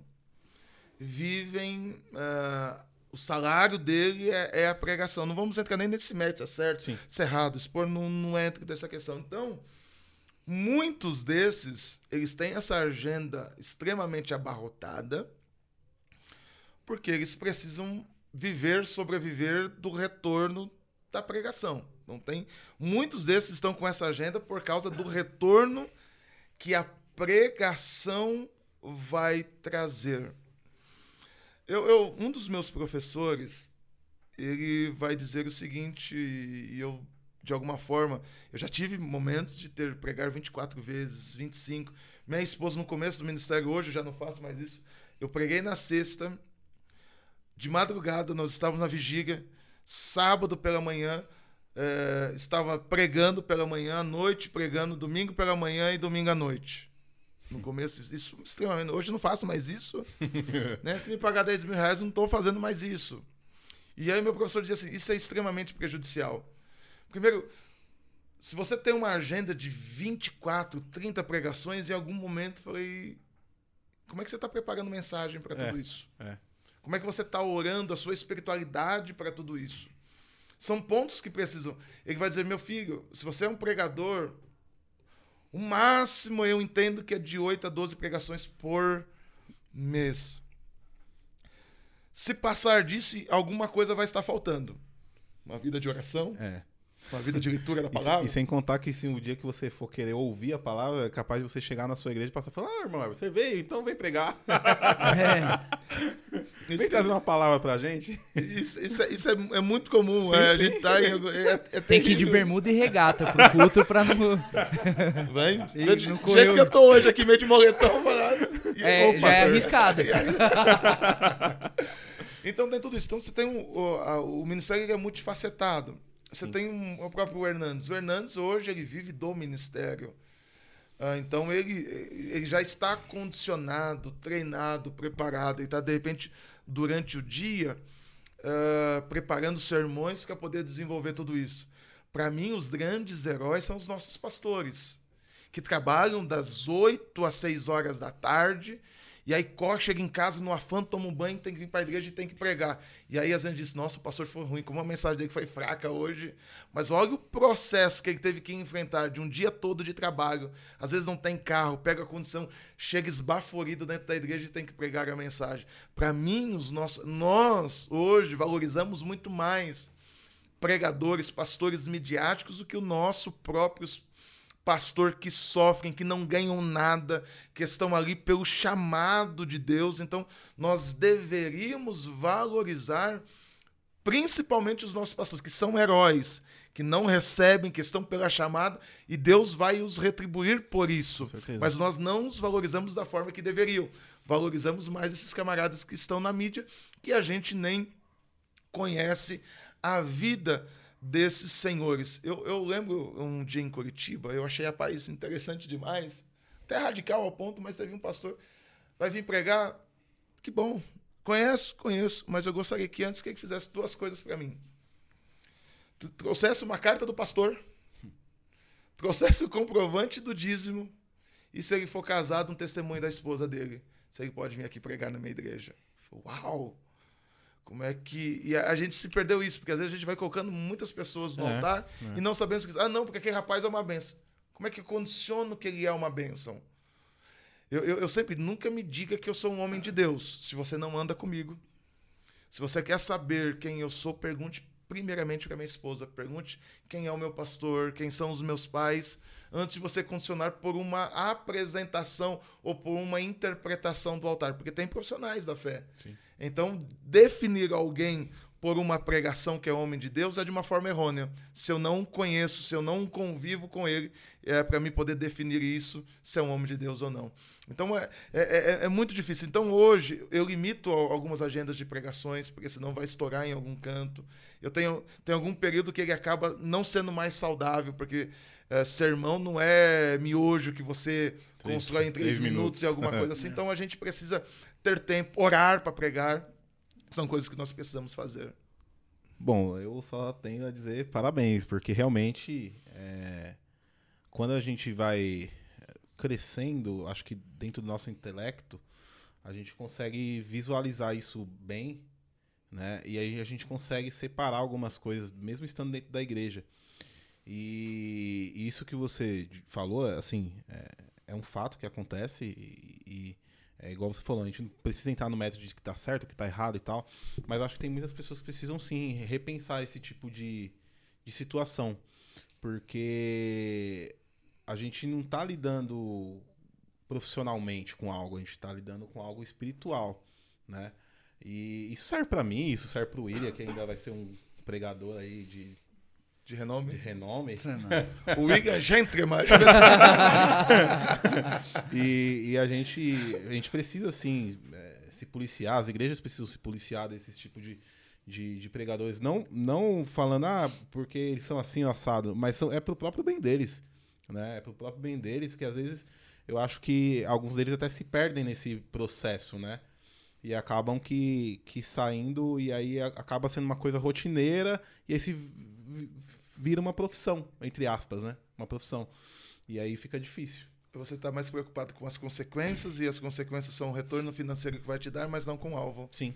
Não com vidas. Então a gente virou, infelizmente, esse mercado e nós estamos alimentando esse mercado. Então, quando os nossos líderes, os nossos pastores, em muitos lugares, não repensarem esse modelo, a gente vai estar criando esse tipo de pessoa. Me lembro que uma vez um adolescente me ligou com 14 anos, disse assim, pastor, quanto é que eu vou receber de oferta que eu preciso me organizar aqui de uma forma financeira? 14 anos, ele já está preocupado com, oferta. Com, a, com a oferta.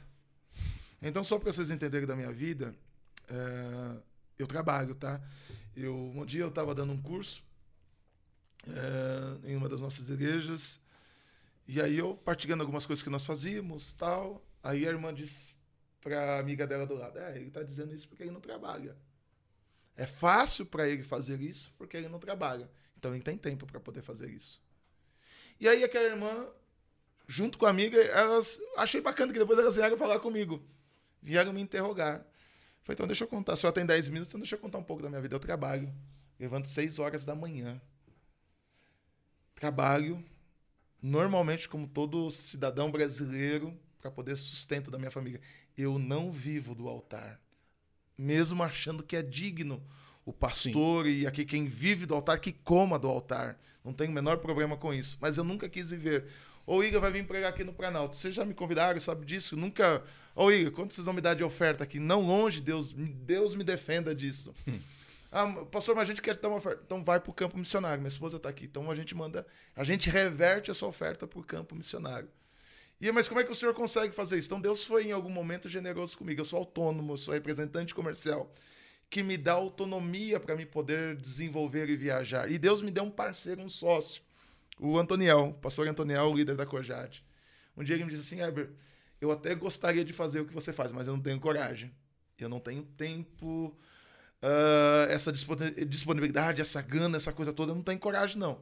Mas, meu filho, todas as vezes que você precisar sair, viajar, vá em paz, que eu vou estar aqui trabalhando e no final do mês a gente vai dividir os ganhos e as perdas juntos e você vai ter o salário do mês. Então, até isso Deus cuidou para que em algum momento uh, não faltasse dentro da minha casa. Então, eu trabalho e aí a gente então a gente vê da família, trabalho e missões. Então eu tenho esse ministério tripartido, Sim. tentando desenvolvê-lo da, da melhor forma possível, com a mesma paixão, ambos, todos eles. E é um ponto interessante que você tocou, né? Às vezes a gente acha é, que por é, trazer algumas renúncias, né? Como a gente comentou, para as nossas vidas, ou às vezes deixar é, de sair, é, às vezes deixar de estar com amigos, é, às vezes até de abrir mão de alguma coisa do seu serviço. Você mesmo falou que, que em algum momento abriu mão. E a gente, as pessoas às vezes acham que Deus não vai cuidar, né? E, e, é lindo ver esse cuidado e a gente tem muitos exemplos de que Deus cuida de nós quando nós estamos fazendo é, a obra dele, quando nós estamos no, no centro da vontade de Deus. Então é, é, importante as pessoas saberem que Deus nunca vai nos desamparar, nunca vai deixar a gente é, é, é, perecer se nós estivermos fazendo a vontade dele e abre caminhos, como você citou o seu próprio exemplo, é, de achar um sócio e um amigo que entende o seu chamado e que, consegue, que vocês conseguem conciliar as agendas e o trabalho é, para que você faça a obra e trabalhe e que ambos estejam prósperos aí, né? Não, Deus tem sido extremamente generoso, né? Eu, quando eu olho para os meus pais, meus pais ainda moram de aluguel, tem uma vida muito simples, meus pais têm uma vida muito simples. Mas Deus foi muito generoso com a gente, né? Deus nos permitiu comprarmos um imóvel. Uh, ele está em suave 30 anos de prestação, mas a gente termina ele lá, não tem é problema. Uh, sem ter condições de comprar. Uh, minha esposa foi muito. gente, escuta sempre a esposa, viu? A esposa é a mulher de Deus. Um ato de fé sem condições de comprar, nós somos Deus, abriu todos os meios. Deus nos deu um, carrinho para a gente poder andar. Esse mês até o nosso pegou fogo, mas Deus nos deu condições de, de comprarmos um carro novamente. Então Deus cuida de todas as coisas. Da mesma forma, quando você se move, Deus se move ao teu favor. Então, dedique-se a Deus. Deus não, ele não, não é, deixará, ele não vai nos dever nada. Então, da mesma forma se você se dedicar a Deus, Deus vai cuidar de todas as coisas. Não é fácil, não é fácil.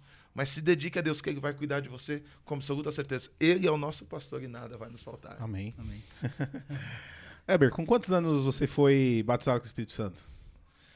Você... É, 16 para 17 anos. 16 foi, foi bem nessa faixa. Foi na, foi na nossa vigília na Avenida Doutor Ricardo Jafé, 214. É, já ouvi vários testemunhos dessa vigília aí, hein?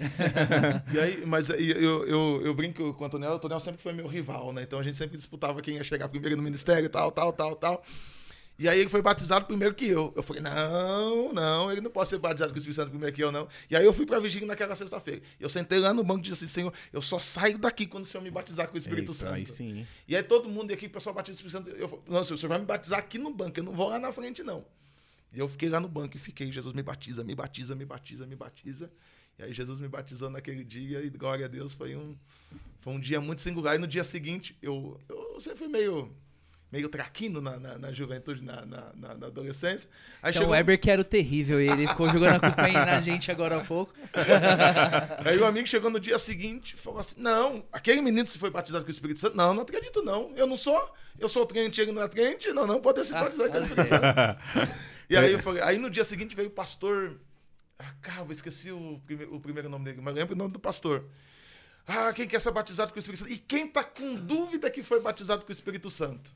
Aí eu falei, ah, agora eu vou lá agora. E aí aquele irmão que estava me acusando que não foi batizado, aí eu fui lá e Jesus confirmou o batismo com o Espírito Santo naquele sábado. O pastor, o pastor Leomar, na época ainda da nossa igreja. E hoje, até hoje, nós estamos dando glória misturada a Deus com aleluia, falando línguas estranhas Amém. e vamos até Jesus voltar. Que bênção. Pessoal, é... Agora nós vamos entrar um pouquinho é, na parte realmente de missões das viagens do Weber. É, mas nos siga nas redes sociais, não se esqueçam. YouTube, Instagram e Facebook, Elenco da Fé. E no Spotify estamos como Faithcast, como está escrito no nosso painel. Eber, fale suas redes sociais para o pessoal te acompanhar aí também nas suas missões, na sua vida. Vamos lá, gente. O meu é, não é nem tanto tão chique assim desse jeito, não, mas o meu é arroba missionário Weber, tanto Facebook quanto Instagram. Vai ser um prazer ter vocês conosco. Siga-nos lá e nos acompanhem nos nossos projetos missionários. É isso aí. Eber, então é, começa a contar um pouco pra gente aí de como foi, é, como foram algumas experiências. Quais países que você já, já visitou? Eu já estive em alguns países como Argentina, é, Paraguai, Bolívia, é, Moçambique. São os países que nós temos atuado e com projeções para Peru, Gana. São projetos que estão que estão nascendo, né? Fora isso, nós estamos mapeando algumas cidades no Brasil é, que não tem nada do Evangelho nós acabamos mudando esse projeto, era para ter começado no ano passado, por causa da pandemia. E nós queremos ir dentro dessas cidades que não tem uma única igreja sequer. Então, nós temos algumas cidades, dentro delas, oito estão no Rio Grande do Sul, Minas Gerais, Queluzito, Paraíba, Carrapateira. São cidades que não têm uma única igreja sequer. Então, nós estamos envolvidos é, nesses países e em algumas cidades do nosso Brasil para a pregação e proclamação do evangelho. E de cidades dentro de, de estados grandes, digamos assim, Sim. né? E que mesmo assim não tem.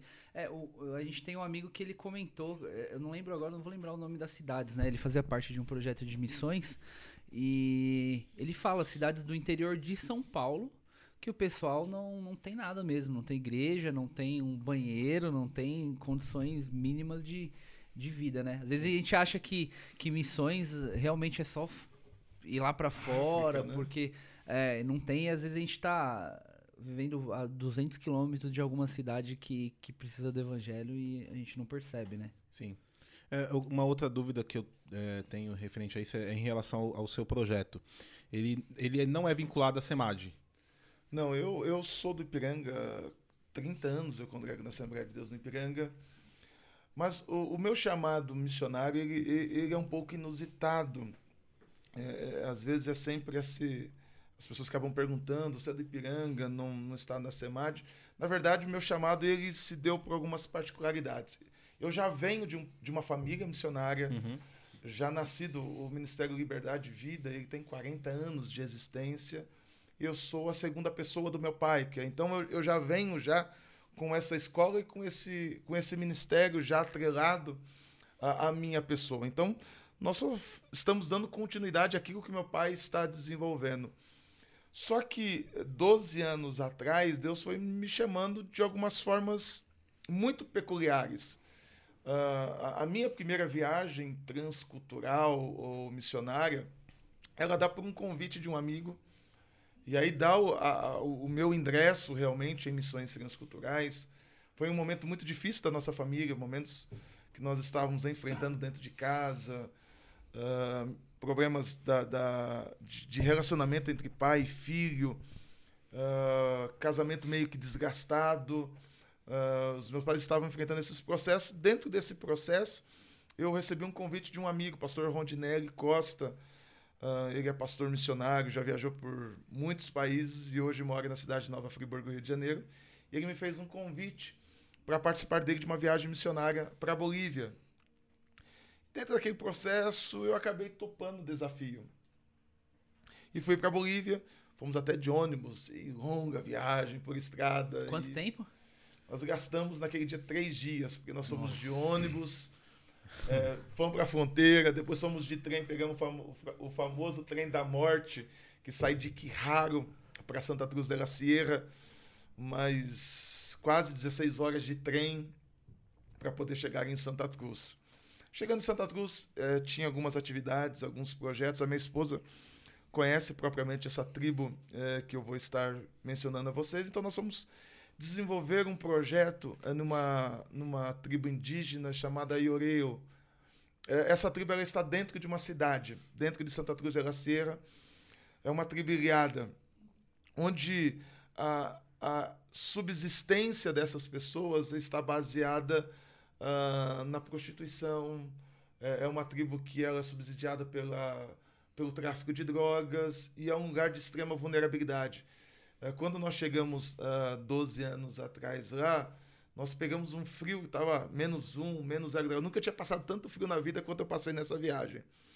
Pessoas que moram em barracos, uh, pessoas que não tinham geladeira, fogão, um lugar extremamente inóspito, pessoas que uh, naquele, naqueles dias haviam morrido muitas pessoas por causa do frio. E desenvolvendo alguns trabalhos. Eu sempre conto isso, é, porque isso foi o grande start para nós darmos prosseguimento em missões.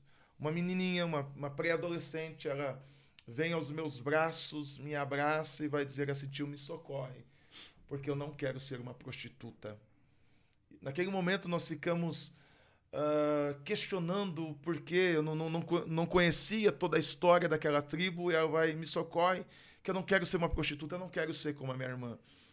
As jovens adolescentes, elas são colocadas na frente dessa tribo para se prostituírem para trazer sustento para dentro da sua casa. E ela está dizendo: Tio, me socorre, porque eu não quero ir para a porta daquela tribo, senão eu vou ter que fazer o que a minha irmã está fazendo.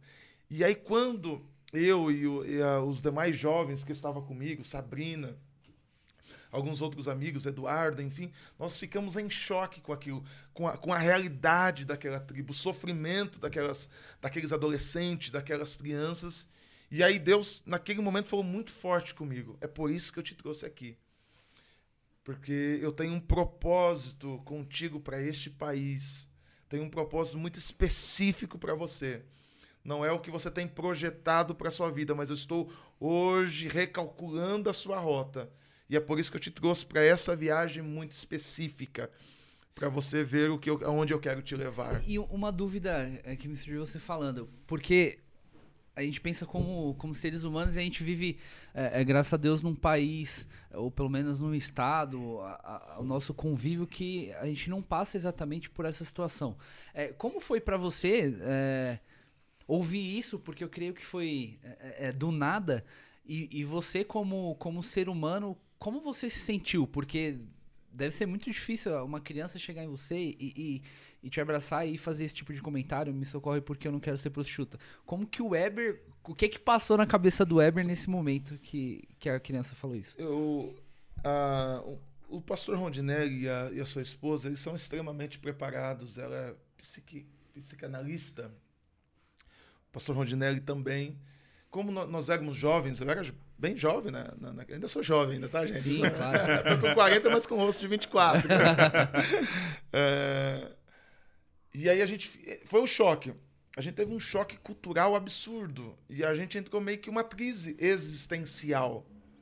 Então nós tivemos, naqueles, naqueles dias que nós estivemos em Bolívia, eles foram nos tratando como lidar com essa situação. Aí foi uma ajuda extremamente profissional. Você pega a Sabrina que estava com, com a gente, a Sabrina estava noiva, estava para casar. Naquele dia, ela tomou a seguinte decisão: abandonar o noivo, abandonar tudo, abandonar o seu trabalho para poder ficar lá. Porque ela entrou numa, numa paranoia absurda. Não, eu preciso fazer alguma coisa. Eu preciso resolver o problema desta comunidade. Ela ia abandonar tudo. Coitado do noivo não estava sabendo nem o que estava acontecendo. Já estava ficando já separado tava sem, dela. sem noiva. Por causa da crise. Porque realmente é extremamente muito pesada. Então nós tivemos ajuda. Uh, espiritual. E fora isso, teve um, um, processo antes de chegar nesse ponto que foi muito engraçado entrar nessa tribo. Engraçado não, mas foi muito sério.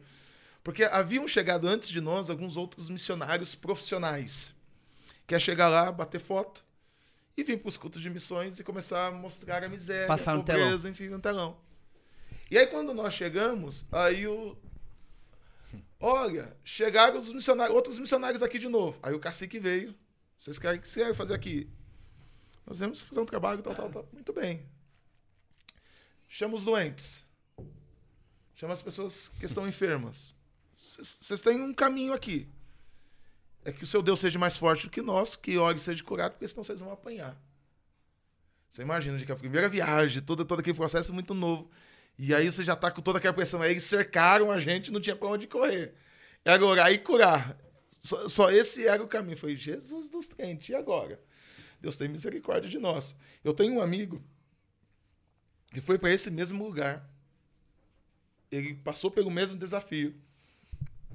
E ele apanhou, que ele ficou três meses no hospital. Três meses.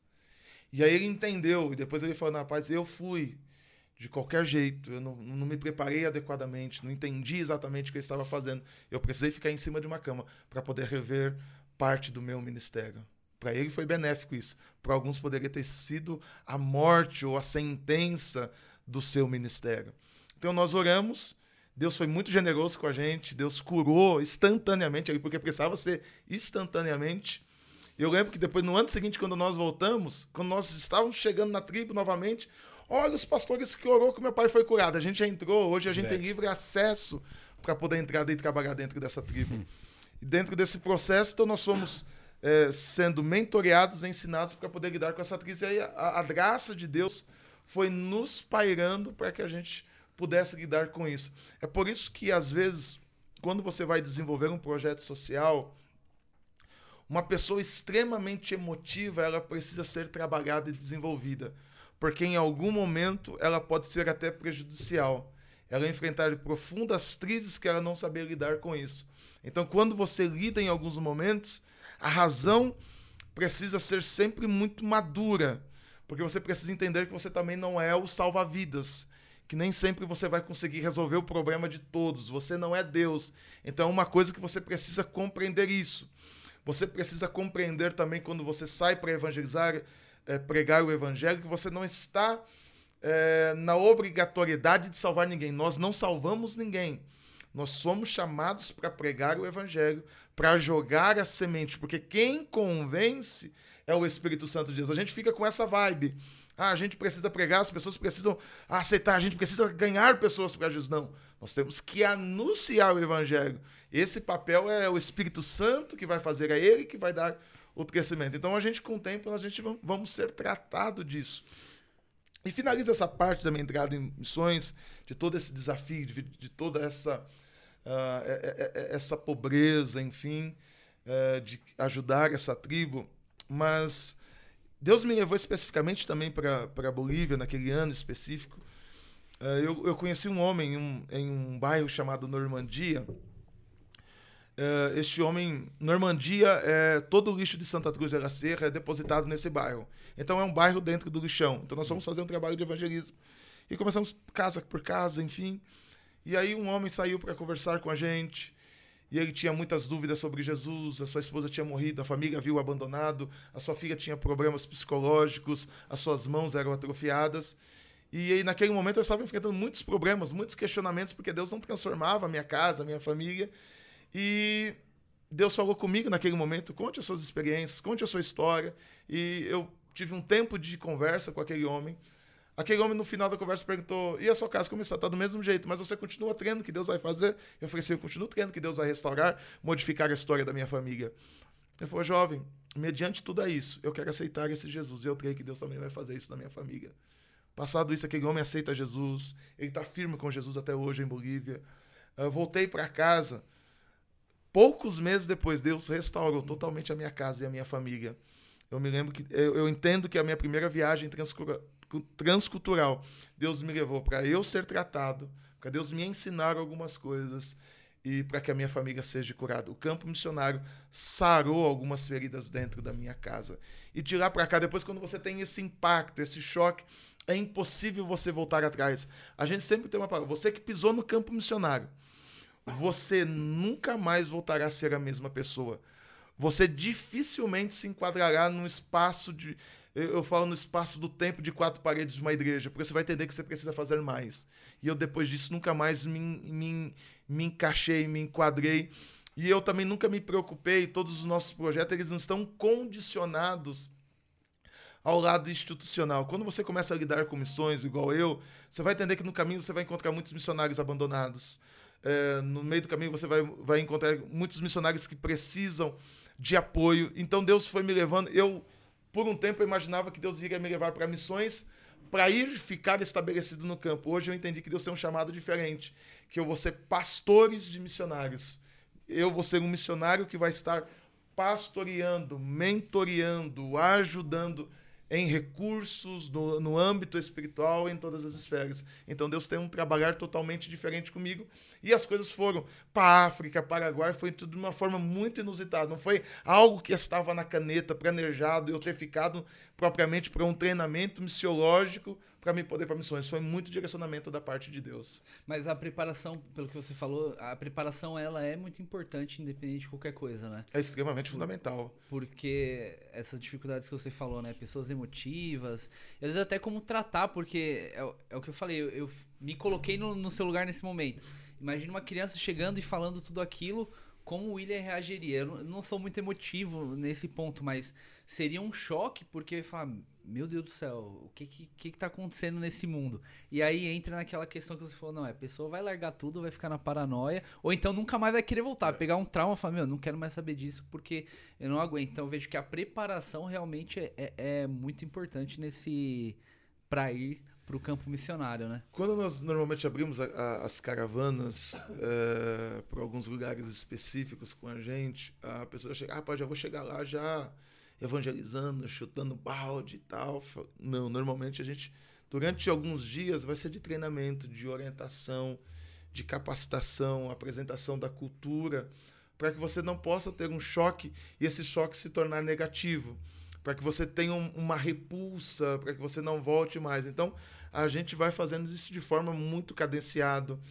A gente diz que não, não leva, uh, como às vezes eu vou para alguns lugares, mais mega hard, que não adianta pegar uma pessoa comum que não tem um preparo, levar para o meio de uma tribo que, que nunca viu o evangelho. Que você chega lá, na nossa concepção uh, aqui do Ocidente, casamento é como uma mulher só. E você chega numa tribo que o cara tem seis mulheres. E aí que você faz? Aí me lembro de um, de um pastor que ele chegou de uma tribo e falou assim: Não, o senhor está errado, o senhor está em pecado, o senhor tem que ter uma mulher só. Só que ele não orientou como é que deveria ser, como é que deveria ser esse procedimento. O que o cara fez? Voltou para sua tribo, matou todas as outras mulheres, ficou só com a primeira. Uh, nossa. Então a falta de preparo. Porque quando eu cheguei lá, e aí os pastores, a primeira vez que eu vi essa realidade no continente africano, os pastores me reuniram. Pastor, a gente, ó, a gente não chega aqui porque aqui os homens aqui tem um monte de mulheres. E a gente não entende isso que é certo. A Bíblia não ensina isso. O que, que a gente precisa fazer? Eu falei, queridos, me dê um tempo. Eu não tenho uma resposta para poder falar para vocês de como vocês lidarem da forma que deveria. Mas eu volto com a resposta para vocês. Eu vou estudar muito melhor sobre essa tribo, sobre essa região e o que vocês precisam fazer para desenvolver e alcançar. Porque certamente essas pessoas também precisam de Jesus como você precisa. Então poderia chegar a falar assim: não, eles têm que largar as Larga mulheres. Então, então eu tenho que trazer uma resposta dentro da Bíblia e em alguns momentos eu tenho que aculturar como um outro pastor foi para em outra região da África e ele chegou na igreja as mulheres estavam com seios para fora. E ele falou assim: como é que a mulher vem para dentro da igreja com os seios à mostra? Vocês estão errados. Vocês estão afrontando o templo sagrado. Vocês precisam colocar uma camiseta para vir para a igreja. E as mulheres obedeceram, pastor. Colocaram a camiseta. Só que quando elas saíram da igreja para fora, a comunidade tinha elas como prostituta. Porque só vestia camiseta quem era prostituta.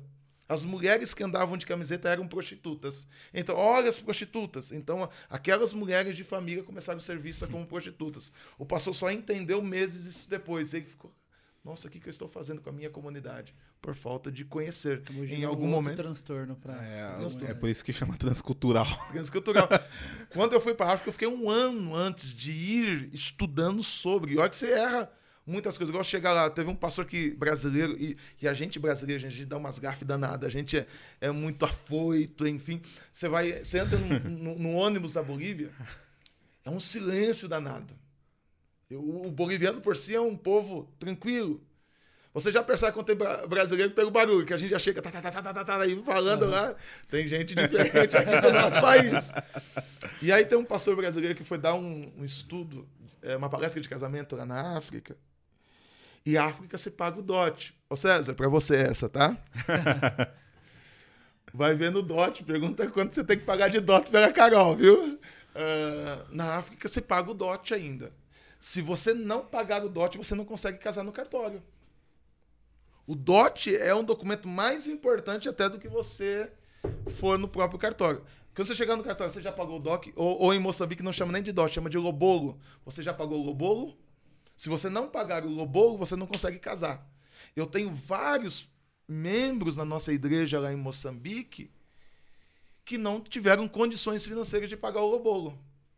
E aí você vai falar assim, aí no processo cultural, ah, vocês estão tudo de pecado, vocês não vão cantar na igreja, porque vocês estão, aí já estão juntos, já estão morando juntos. E aí como é que eu vou fazer assim? Não, vocês não vão, vão sentar no banco aqui até a hora você ir aí, mas eu tenho dinheiro para dar para isso, pagar o lobolo? Como é que eu faço? Eu falo, não, não vão cantar ninguém, então não vai cantar quase ninguém.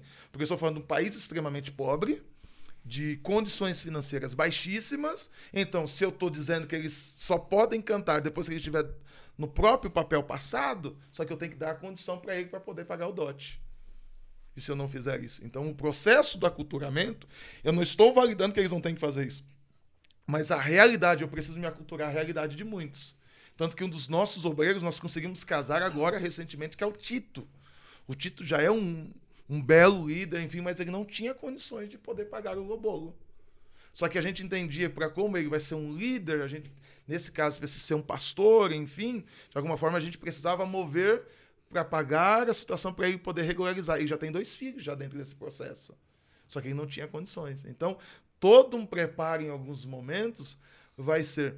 Uh, já deixa uma dica: vai, em algum momento, se vocês forem para América Latina, uh, a gente fala assim, quando a gente vê um, um, um, latino, parece índio. É uma expressão que a gente não se usa quando a gente sai do nosso país. É extremamente pejorativo você chegar no Paraguai, chegar na Bolívia e dizer assim: nossa, parece uma indiazinha. Você, você vai causar é. problemas absurdos com isso. Porque o índio, no, no, no, na, na, terminologia da América Latina, é, é, um, é, um, é um vagabundo, é, é, alguém que não merece respeito. Então, quando você está dizendo, ah, parece um índiozinho, você está dizendo, não, essa menina aqui não merece respeito, enfim. Então, é alguns cuidados que a gente precisa se ter quando a gente sai dentro do nosso país. Nossa, difícil, hein? Tem muita coisa. Realmente tem que estudar. Meu não, porque é, é, o que a gente, fala, a gente comentou até aqui do é, é, dessa do podcast, né? É, é, o pessoal tá vendo a parte bonita aqui, né? A parte que já tá tudo pronto e tal. Mas há uma preparação é, para que isso aconteça. E missões, é, a gente já imaginava, mas são esses detalhes que você falou que fazem toda, toda a diferença e que acaba tornando missões, de certa forma, um pouco mais difícil para que você erre menos, né? E, e uma dúvida desses países que você é, é, visitou, não sei se, se esse que você citou, se, se é a Bolívia mesmo, mas qual país ou, ou, ou qual região é, que você vê como a mais difícil dos que você chegou e falou, olha, esse aqui realmente é, tá difícil, ou se em algum momento você falou, não, vamos deixar esse aqui para outra hora, porque hoje não, não tem condição. É, particularmente, é, cada país tem os seus desafios. É, particulares, né? Você vê, por que, que eu não fui para Gana? A minha grande dificuldade em Gana é o gentleman. Eu não falo nada de inglês.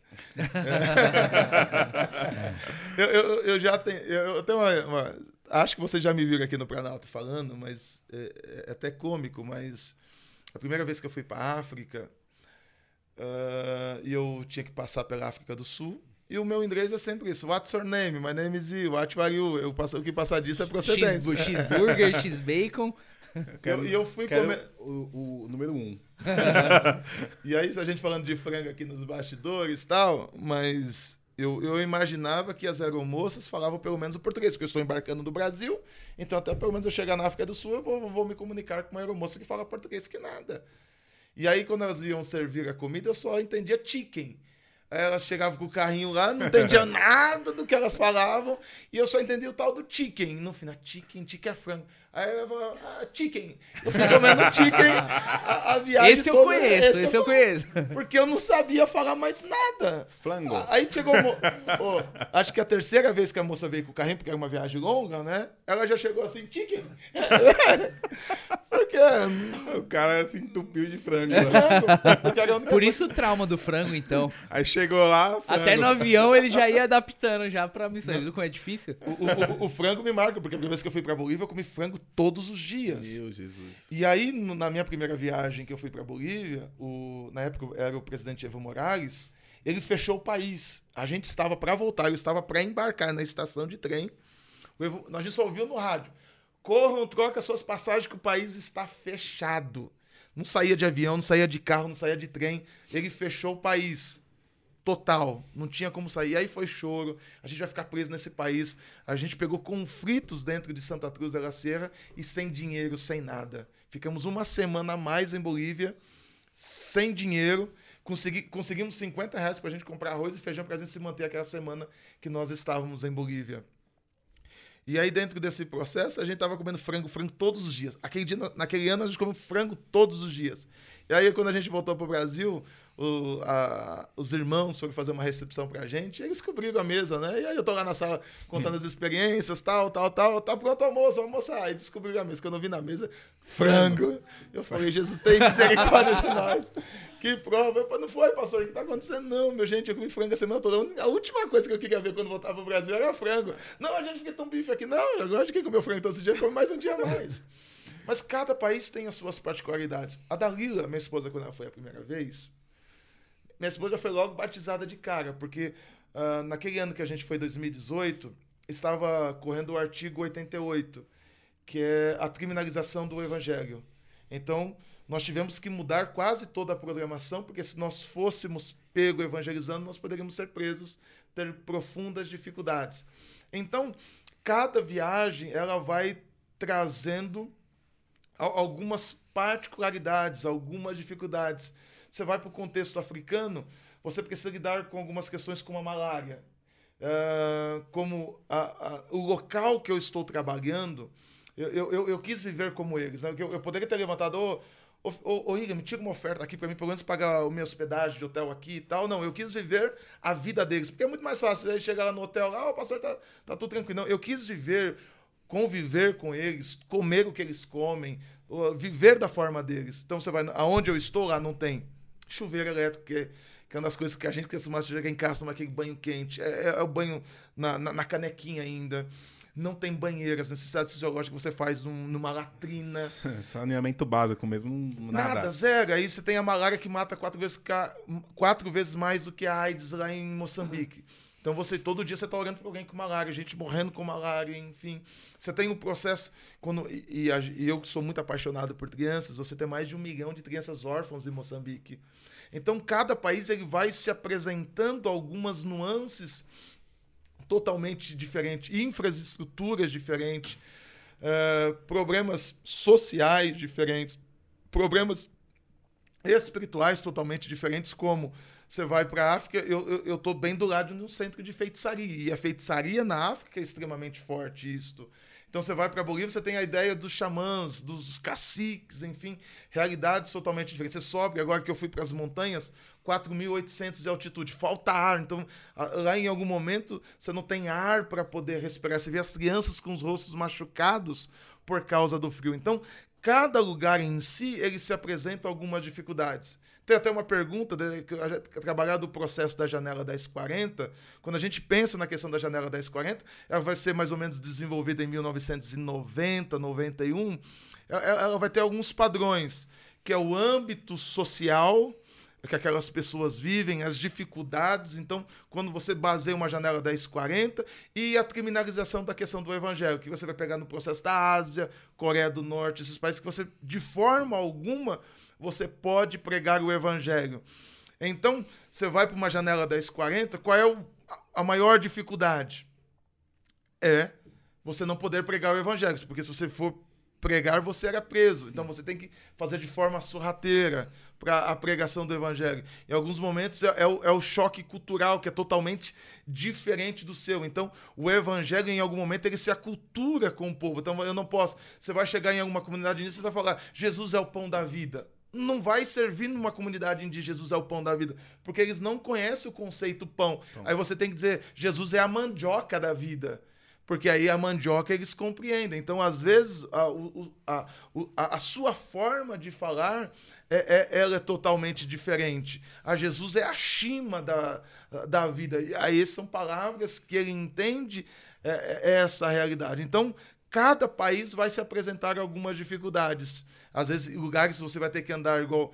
Toda vez que eu vou para a África, eu perco 10, 12, 13 quilos, porque você anda bastante. 11, 12, 13 quilômetros a pé para ir para uma igreja. Às vezes, para pregar numa igreja, uh, você precisa andar, pegar um trem, andar 12 horas de trem para chegar numa igreja, andar mais duas horas de carro para você poder chegar na tribo. Então, cada uma vai se apresentar. Uh, eu estava tava brincando com minha esposa, o Brasil gosta de tirar foto. Apesar que eu não gosto muito, mas você está num lugar diferente. Eu estou lá no Rio Zambésia. Fui lá na beira do rio tirar foto. Estou lá. Daqui a pouco, corre, pastor!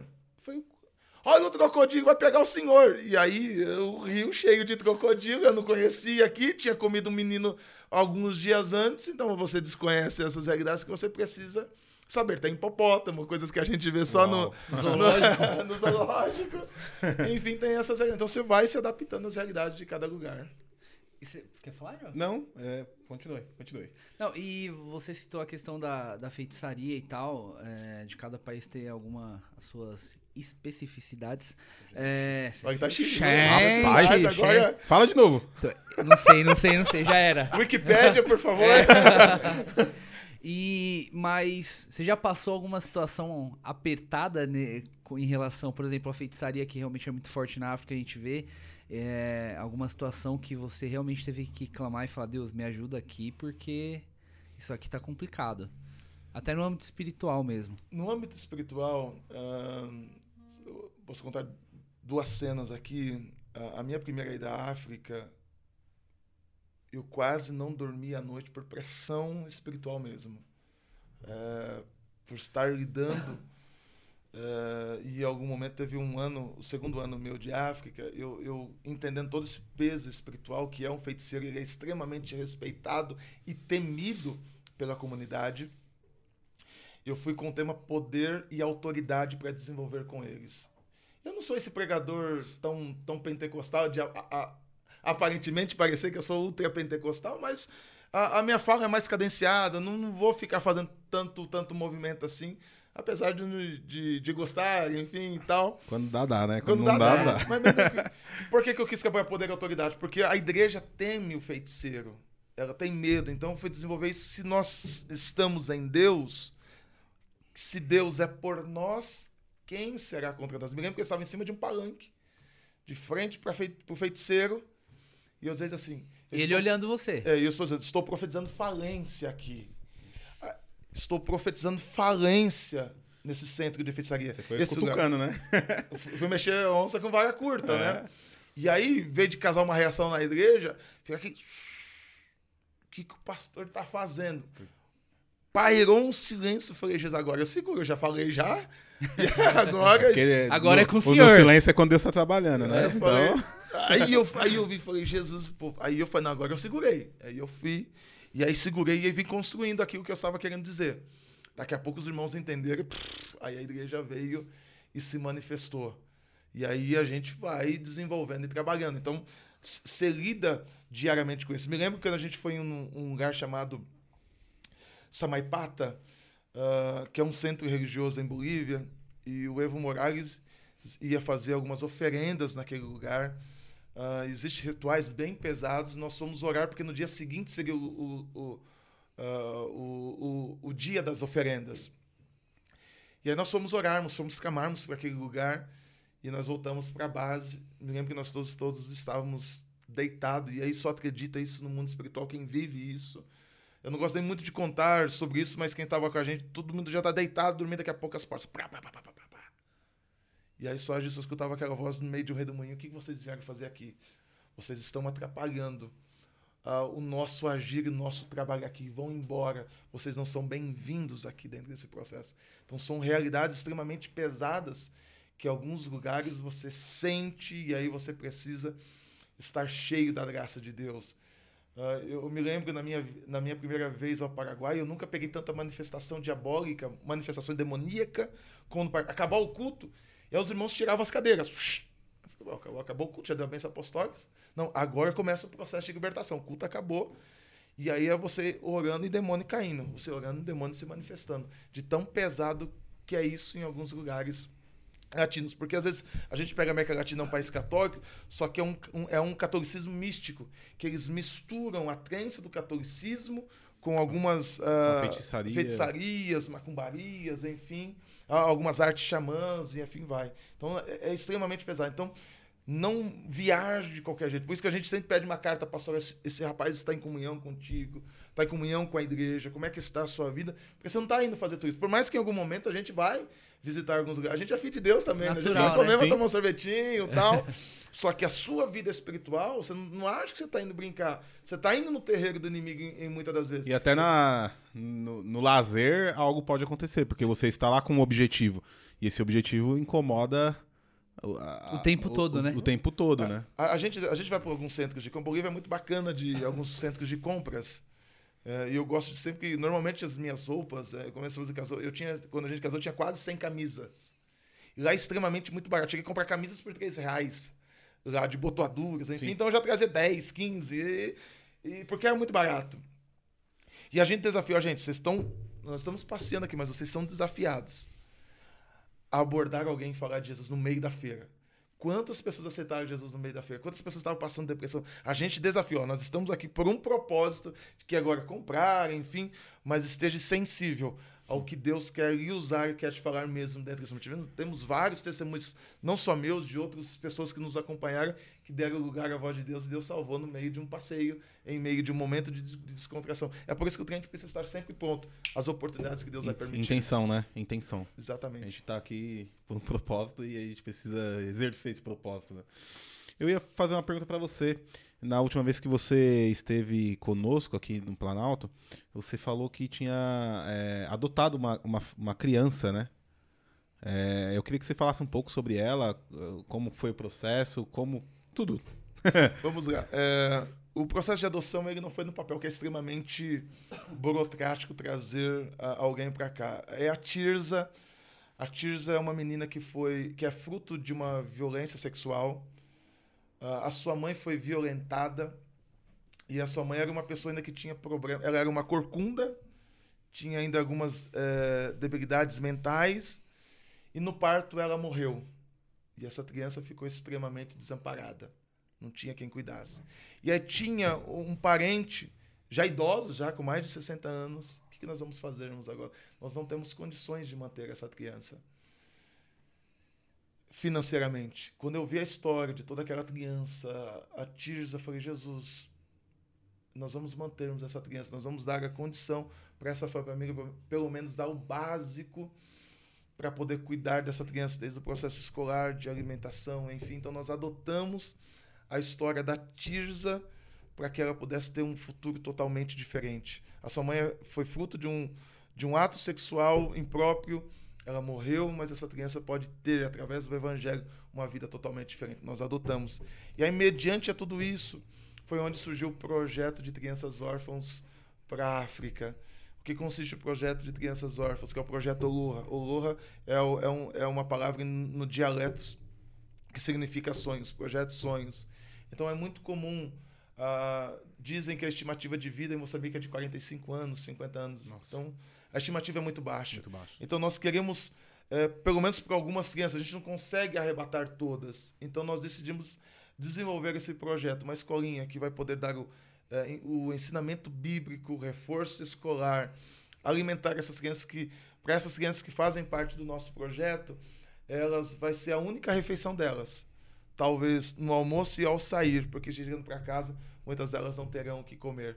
Então hoje, dentro desse processo, hoje nós temos hoje 26 crianças que fazem parte do projeto, que a nossa estrutura só comporta até 30 pessoas. Nós não temos condições hoje, no momento, uh, de ter mais crianças, porque financeiramente nós não temos os padrinhos ou os recursos necessários para poder uh, manter mais crianças. Nosso sonho é que isso se expanda uh, por onde nós estivermos, mas nós vamos dando passo conforme as possibilidades. Então você vê, por 50 reais você consegue manter uma criança dessa em um projeto. Meu Deus. Porque a moeda lá uh, em Moçambique, você pega, é 1 por 13.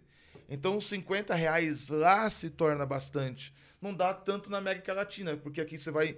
Uh, no Paraguai tá quase o real com o Guarani tá quase muito igual.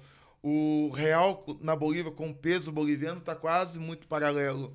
Mas em Moçambique ainda isso é muito relevante. Quando a irmã falou assim. reais dá quase 600, 600 reais. É, exatamente. Então é, é, extremamente relevante os 50 reais. Que a irmã falou, pastor, só tem 50 A irmã não sabe a importância dos 50, 50 reais, reais, no lugar certo. Sim.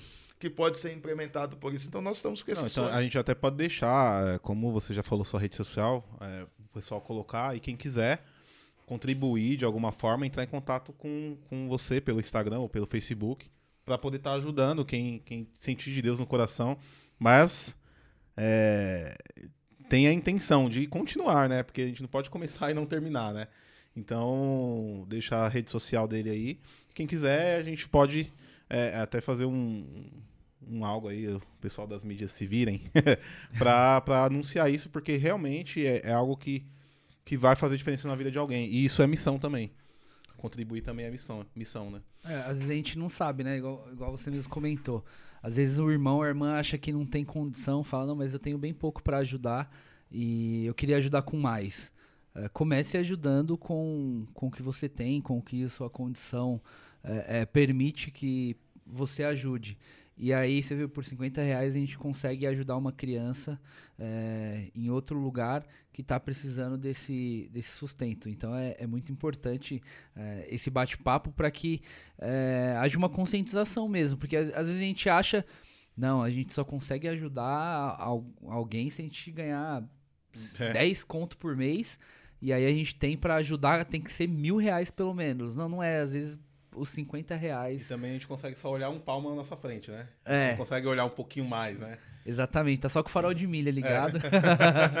e não percebe. Aproveitando de redes sociais, pessoal, não esqueçam, curtam, compartilhem, ativem o sininho, porque a gente precisa da ajuda de vocês e que esse vídeo alcance o máximo de pessoas. Faith, Faithcast. Faithcast. Faithcast. No Spotify, né? Isso, e, e elenco YouTube, da fé onde? No, oi? no YouTube, Instagram e, e Facebook. Facebook. É isso, é isso aí. aí. Facebook. Facebook. Esse terceiro aí eu não tenho, eu não é. tenho. Ninguém tem, porque inventaram agora é. esse Facebook. Continue. Boa. Não, mas é, na verdade a importância de que a gente ajude, né? Porque tem pessoas que não conseguem ir fazer é, ir para o campo missionário, mas com certeza é, nós conseguimos orar, com certeza nós conseguimos ajudar financeiramente de alguma forma para que é, missões continue a palavra de Deus, a salvação, ela continue alcançando milhares e milhares de pessoas no Brasil e, e, e no mundo todo. E, e, creio que nesse período todo aí, Weber, é, você tem algum testemunho algo que aconteceu nesse tempo. Se, eu, se a gente perguntar aqui, ele provavelmente tem o dia um inteiro para contar. vai, mas... vai, terceiro, terceiro. É, vai ter que ter uma terceira, terceira parte com o Ever. é o recorde do podcast. mas você deve ter algum testemunho é, edificante para trazer para nós que realmente marcou a sua, a sua vida nesse, nesse período do campo missionário. Rapaz, é até difícil enumerá-los, né? Ah, quantos testemunhos nós, nós temos vivido durante, durante esses anos é, voltado para missões? Mas eu vou contar é, um em particular que foi com uma criança, né? Dentre tantos, mas esse me chamou muita atenção. Eu estava pregando uma igreja, uma simples igreja de, de pau, e me lembro que eu perguntei para o pastor qual era a expectativa daquela igreja, daquela comunidade, uh, para aquele dia, para aqueles dias que nós estaríamos ali. E o pastor disse: ó, desde quando o Senhor confirmou a sua presença, que estaria aqui tal dia específico, jovens, eles estão orando aqui para ser batizados com o Espírito Santo. estão todo o tempo buscando a Deus e eles querem ser batizados com o Espírito Santo hoje. Foi Jesus. Aonde isso, desculpa? Foi em Moçambique. Moçambique. Uma igreja pequenininha, pouca coisa maior que esse espaço que nós estamos aqui, extremamente simples. Estava abarrotada, ficou muita gente para fora. E Deus foi muito generoso. Deus é, batizou, não sei se todos, mas acho que quase todos. Foi algo incrível aquele dia. Mas não é propriamente o que eu quero dizer, mas o que chamou a atenção depois desse culto. Uh, eu fui para casa, estava me trocando, de repente ouvi um barulho dos jovens lá fora, tal, e não são ruas iluminadas, muitas delas não têm iluminação. E aí eu saí para fora, o que está acontecendo? O que vocês estão fazendo aqui e tal? Não, pastor, a gente a gente quer ver o senhor pregando no próximo dia seguinte. Então a gente, mas o culto não é só amanhã? Por que vocês não vão para cá? O senhor não sabe onde você vai pregar? Eu sei, sei, é mutua. Só que eu não sabia a distância, 54 quilômetros. Foi só que a gente não tem dinheiro, pastor. Pra gente ir, a gente já vai agora, a pé. A gente vai andar os 54 quilômetros. Para dar o tempo de, de assistir o culto logo de manhã cedo. 54 quilômetros. Para poder assistir o culto do dia seguinte. Isso foi e aí eu tinha tinha algumas ofertas e a gente vai canalizando conforme. Não, por favor, vão para casa. Eu vou dar o dinheiro para cada um de vocês pegarem o ônibus e a gente vai todos juntos louvar a Deus e adorar Vocês não vão precisar ir a pé, andar os 54. Que é 54 para ir e 54 para voltar. Mas no interim desse culto, uh, nós estávamos pregando e o tema estava pregando sobre sonhos. Pregamos todo tempo. E o africano ele por si ele tem o ele gosta de presentear. Se você for, se for na África, você for numa igreja distinta, ao final do culto eles vão te dar uma prenda. E não adianta você recusar. Eu já tentei recusar várias prendas. Eles te colocam no meio da igreja e vêm te presentear. A igreja é todo mais simples. Vem te dar o presente. Eu ia contar, eu vou contar dois, agora que eu lembrei do fã disso aqui. manda bala, manda Olha, bala. eu vou ser sério, já tô me emocionando aqui, ah. porque 54 quilômetros. e aí a menininha me veio com uma moeda na mão. O culto acabou, já tava, ela me entrega uma moeda na mão, falou, tio, toma essa moeda aqui. Sabe qual é o meu sonho? O meu sonho é que, é que o senhor volte. Deu 25 centavos a oferta. Ela está dizendo assim: o meu sonho é que o senhor volte para cá. O senhor tem tanto nos ajudado, senhor tá fazendo tanto meu sonho como criança. E você pensa que é uma criança, tô falando de uma criança que não tá prestando atenção na mensagem, de tudo isso, é uma mensagem adulta, ela tá dizendo assim: volta. Volta para cá e eu quero contribuir com a sua volta. Isso, arrebenta a gente isso. E aí, é, um dos nossos marcos foi a, a, uma das nossas igrejas, elas caíram em Moçambique. E a gente está ajudando a reconstruir o processo. E aí uma senhora que perdeu a casa dela com citrone, senhora extremamente simples, e ela foi, eu, eu gostaria de presentear um missionário, dar alguma coisa, mas eu não tenho condições de dar um presente. Ela passou na venda e com poucas moedas comprou um cacho de banana. Eu tenho a foto. Ela chegou no final muito acanhada. Foi, pastor, como eu gostaria de dar algo diferente para o Senhor. Mas eu não tenho condições, o que a, as minhas condições permitiram. Foram comprar esses pequenos, essas poucas bananas.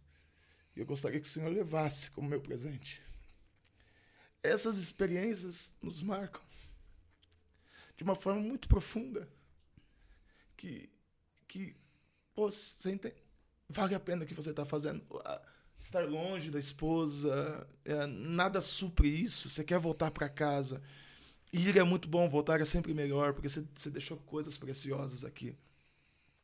Mas essas demonstrações de carinho, de afeto, de particularidades que Deus vai lhe tratando, isso são fantásticos. De gente extremamente simples, que não precisava fazer nada disso. Mas isso te marcam de uma maneira tão grande. Ah, eu até digo que propriamente maior do que a das curas que Deus acaba fazendo por sua bondade, por sua misericórdia. Pessoas que são alcançadas, vidas que são transformadas. Eu sou padrinho, gente. Olha que situação. acontece para minha esposa. Eu preciso terminar, que já é meio-dia.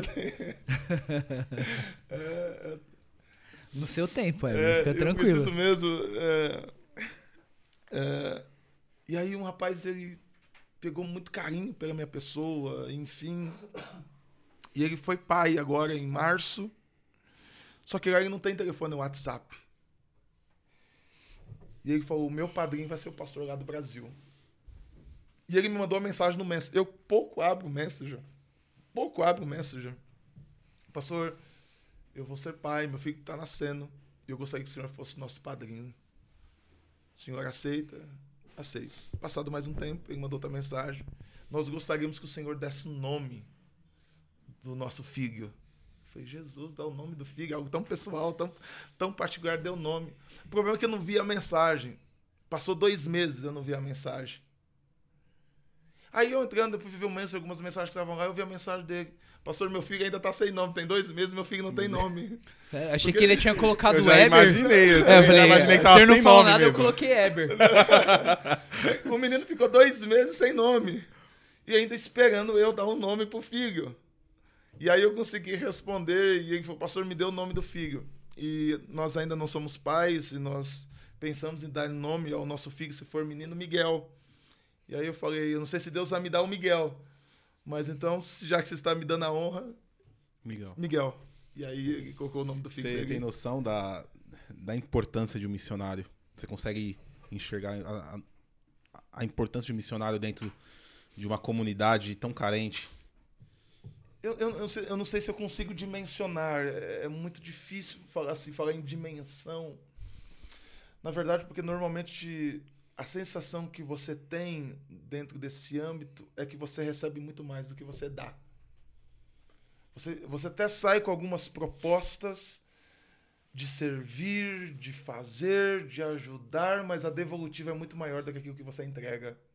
Então, por isso que eu não consigo dimensionar. Eu consigo entender a dimensão do evangelho, que o evangelho causa quando ele, ele entra na vida de alguém o poder do evangelho regenerador, transformador, que modifica vidas, isso eu consigo dimensionar. Só que só isso só é possível quando tem alguém que se propõe a fazer. Sim.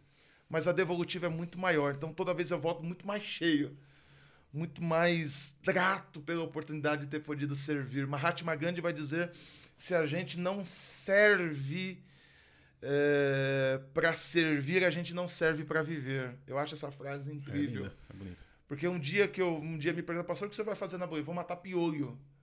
Porque teve uma, uma viagem nossa que nós ficamos matando piolho quase todo o projeto. A gente foi para uma comunidade, as crianças. Teve uma peste de piolho. Eu estava lá de bermudão, um pastor de bermudão. Eu pregaram, eu pensei, vou pregar, eu prego aqui em casa, no Brasil. Matando piolho, lavando os cabelos. Nunca tinha lavado cabelo de mulher. Na vida, lavando aqueles cabelões lindos lá e tac, matando piolho. Para poder atender uma necessidade daquele momento, que era lá fazendo isso. Então, se a gente não serve, é, se a gente não serve, a gente não serve para viver. E, nesse contexto, às vezes a gente fica até meio, meio sem palavras, né, para para comentar tudo, porque é maravilhoso ver é, como que Deus trabalha e o que Deus faz. E você tocou num, num ponto importante que, que, aí me geraria uma pergunta, agora me geram duas. é, tem compromisso Você acha que. Não, a gente, daqui a pouco a gente acaba, rapidinho. Você acha que eh, para fazer missões ele é um dom? Ou simplesmente você querer fazer missões ele é já é o suficiente? Essa é, é uma pergunta. E você citou que agora nesse último ponto, ah, matei, tive que matar piolhos. E às vezes a pessoa acha que o fazer missões é simplesmente você tem simplesmente um modo chulo de dizer, mas chegar lá e pregar a palavra. Mas não é só isso, né? Tem toda uma outra questão é, social, cultural e de ajuda às pessoas em outras áreas que elas precisam é, que são feitas, né? Então são essas duas. É, vamos lá. É, quando a gente depende, o que, é dom? Dom, a, o significado da palavra dom é um presente, é uma dádiva. Quando nós entendemos que missões, missões é um chamado e uma vocação. Então todos nós somos chamados para ser missionário. A vocação para algo específico é onde Deus vai me direcionar. O Joel, Deus quer mandar para a Ásia. Amém. O Iga, Deus quer mandar para a Arábia. não, não é comigo. Então, algumas, alguns lugares específicos Deus vai te direcionar. Então você precisa de uma direção. Da parte de Deus. Todos nós que estamos aqui, nós somos chamados para ser missionários. O ID, ele não é condicional, ele é imperativo, ele é impostergável, ele é intransferível. Hum. Não, não é condicional se eu quero, se eu gosto, enfim, tal, não. Isso é para nós todos. Então, essa questão Primeiro também que a gente precisa entender, o missionário não é melhor do que o líder de jovens, o missionário não é melhor do que o pastor, o missionário não é do que o músico, não. Todos nós estamos envolvidos pelo mesmo propósito, que é o reino de Deus. Cada um aonde foi chamado e vocacionado para poder fazer. Deus quis me levar um pouco mais longe. Então, tendo isso que Deus falou comigo, me tratou para esse processo. E aí não está muito relacionado a dom porque isso é uma ordem imperativa. Então, sendo uma ordem imperativa, ele não está muito atrelado à questão do dom. O dom a gente vai entender quando a gente vai lá para Gálatas, enfim, vai entender a questão dos dons dos espíritos, enfim, que a gente até estudou na, na, no trimestre passado essa questão. Então, é, é uma ordem. Missões é uma ordem imperativa da igreja. Aí onde vai ser desenvolvido o projeto, aí, aí é onde Deus vai te direcionar. Então esteja atento à voz de Deus. Só é, esteja sensível quando a gente lê o texto, que é que a seara é grande, poucos os ceifeiros, Deus não está falando que são poucos os presbíteros, poucos os pastores, então, os ceifeiros está correlacionado a todas as pessoas. Então você foi chamado para ser ceifeiro, eu fui chamado para ser ceifeiro. Aonde vai ser a minha seara, eu não sei. Aí Deus vai te direcionar para isso. Então está muito atrelado a uma ordem imperativa de Deus. E dentro da questão de missões, a gente não pode misturar ah, com assistencialismo. Nós temos um caminho. Quando eu saio para a África, eu não saio para fazer social. Eu saio para pregar o evangelho. Porque senão não, não tem sentido eu sair da minha casa para querer fazer um, um social lá na África. Não, eu saio daqui para pregar o evangelho, para anunciar o evangelho, porque a nossa vida é passageira e Deus quer nos está nos dando uma eternidade. E só é possível alcançar essa eternidade se nós reconhecemos Jesus como único Salvador. Então todo missionário, toda pessoa que vai lidar com o evangelho nas missões, ele não pode perder o foco. Qual é o foco? Pregação do evangelho. A consequência de você estar desenvolvendo e fazendo isso é você fazer uma missão integral, que aí é onde é, é onde entra a questão do assistencialismo, aonde você vai desenvolver uma, uma escolinha para crianças, aonde você vai desenvolver um orfanato, aonde você vai fazer um igual lá na África nós temos o projeto Machamba, que em vez de você só ficar mandando recurso, você nós, nós arrendamos uma terra, eles plantam, eles fazem todo o processo, depois eles vão e vendem para sua própria subsistência. Veja só você ficar dando, porque às vezes fica muito fácil. Veja você só dar o peixe. É oportunidade, né? É oportunidade. É. Você não ensina dá o peixe, você ensina a pescar. Então isso é extremamente importante. Então a gente dentro desse processo, a gente desse processo a gente faz uma missão integral, que é o foco o espiritual, a pregação do evangelho, salvação e a consequência é você olhar as necessidades daquele local e fazer aquilo que estiver ao seu alcance. Meu pai sempre fala assim: faça tudo aquilo que você pode, com aquilo que você tem aonde você estiver. Continue vaso. Na verdade, a gente tinha é, alguns outros assuntos para tratar e, e, falar aqui. É, a gente já imaginava né, que demoraria é, é, mais que o normal, mas porque é uma conversa é, em que a gente aprende demais e que é uma conversa que conscientiza é, nós acerca de missões. Às vezes a gente está aqui né, dentro da, como a gente comentou no começo, dentro das quatro paredes. E aí é, você vem, veio falando e me veio várias coisas na, na, cabeça, né? E esse testemunho realmente marca muito que você citou do, do pessoal andando 54 quilômetros. E às vezes a gente está com o nosso carro morando a 5 quilômetros da igreja, com ar-condicionado, tudo bem, dentro da sua casa, tomado banho, perfumado, e simplesmente a gente coloca é, é, é 300 empecilhos para estar na casa de Deus ou simplesmente para fazer a obra.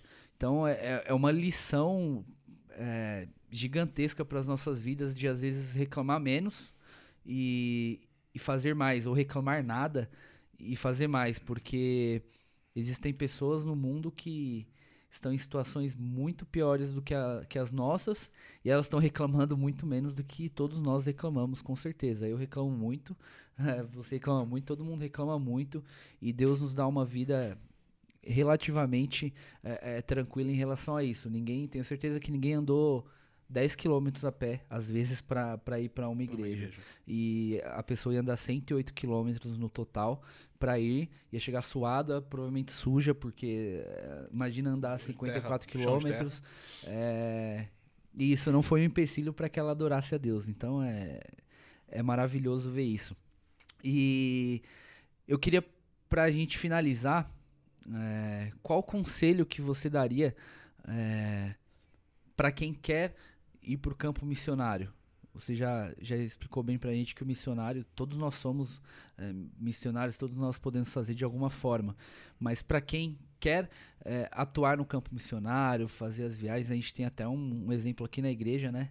De uma menina que tem muita vontade de ir, só que ela é, é bem insegura em, em, alguns pontos. A gente vem conversando é, é, com ela, a gente não tem toda a vivência, enfim, mas a gente tenta direcionar para que ela continue, porque hoje em dia é difícil, né? Não sei se, se é só por aqui ou se você também é, vê essa dificuldade de pessoas é, realmente falar, não, eu quero ir e vão para cima, o que precisa fazer eu faço.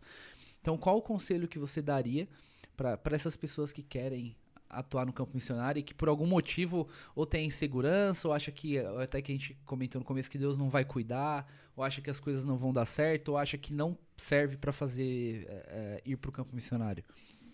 É, vamos lá. Uh, quando a gente começa a observar alguém que quer lidar principalmente com missões, é, tem uma coisa errônea que você é missionário onde você está. Tem gente, ah, eu vou me tornar missionário quando eu for para a África, quando eu for para a Bolívia. Isso é um grande erro.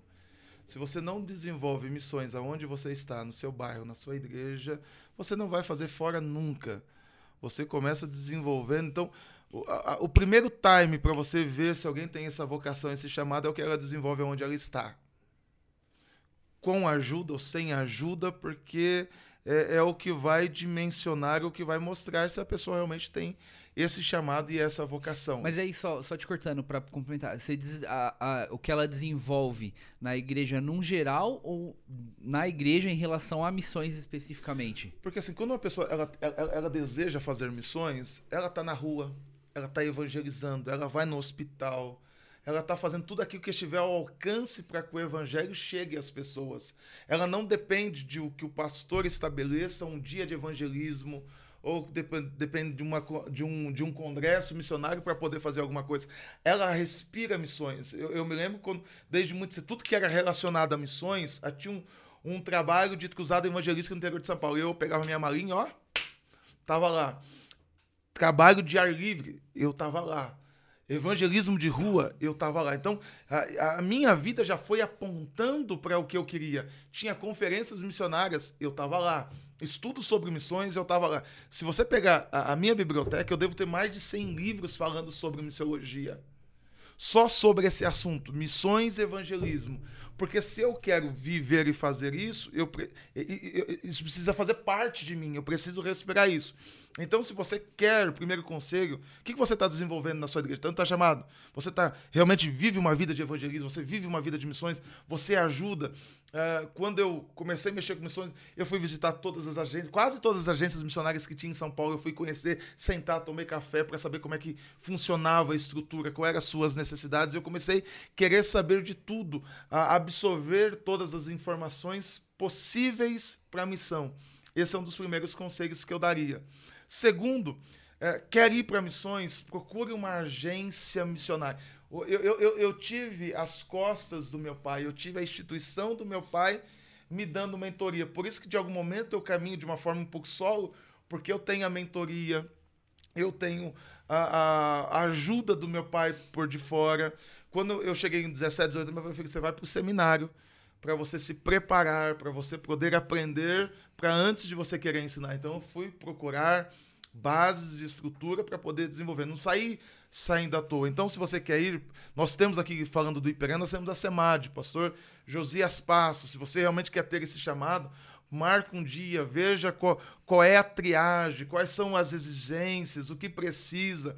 Eles vão fazer alguns testes de vocação, vão dar alguns questionários para você poder responder. Então procure instituições que vão poder lhe ajudar, que vão poder lhe mentorear procure missionários para poder conversar, para poder mostrar o que é o campo missionário, dar algumas, uh, algum, passar algumas experiências, dar algumas orientações. Então, esses são os conselhos básicos iniciais e participe pelo menos de uma, de uma caravana missionária.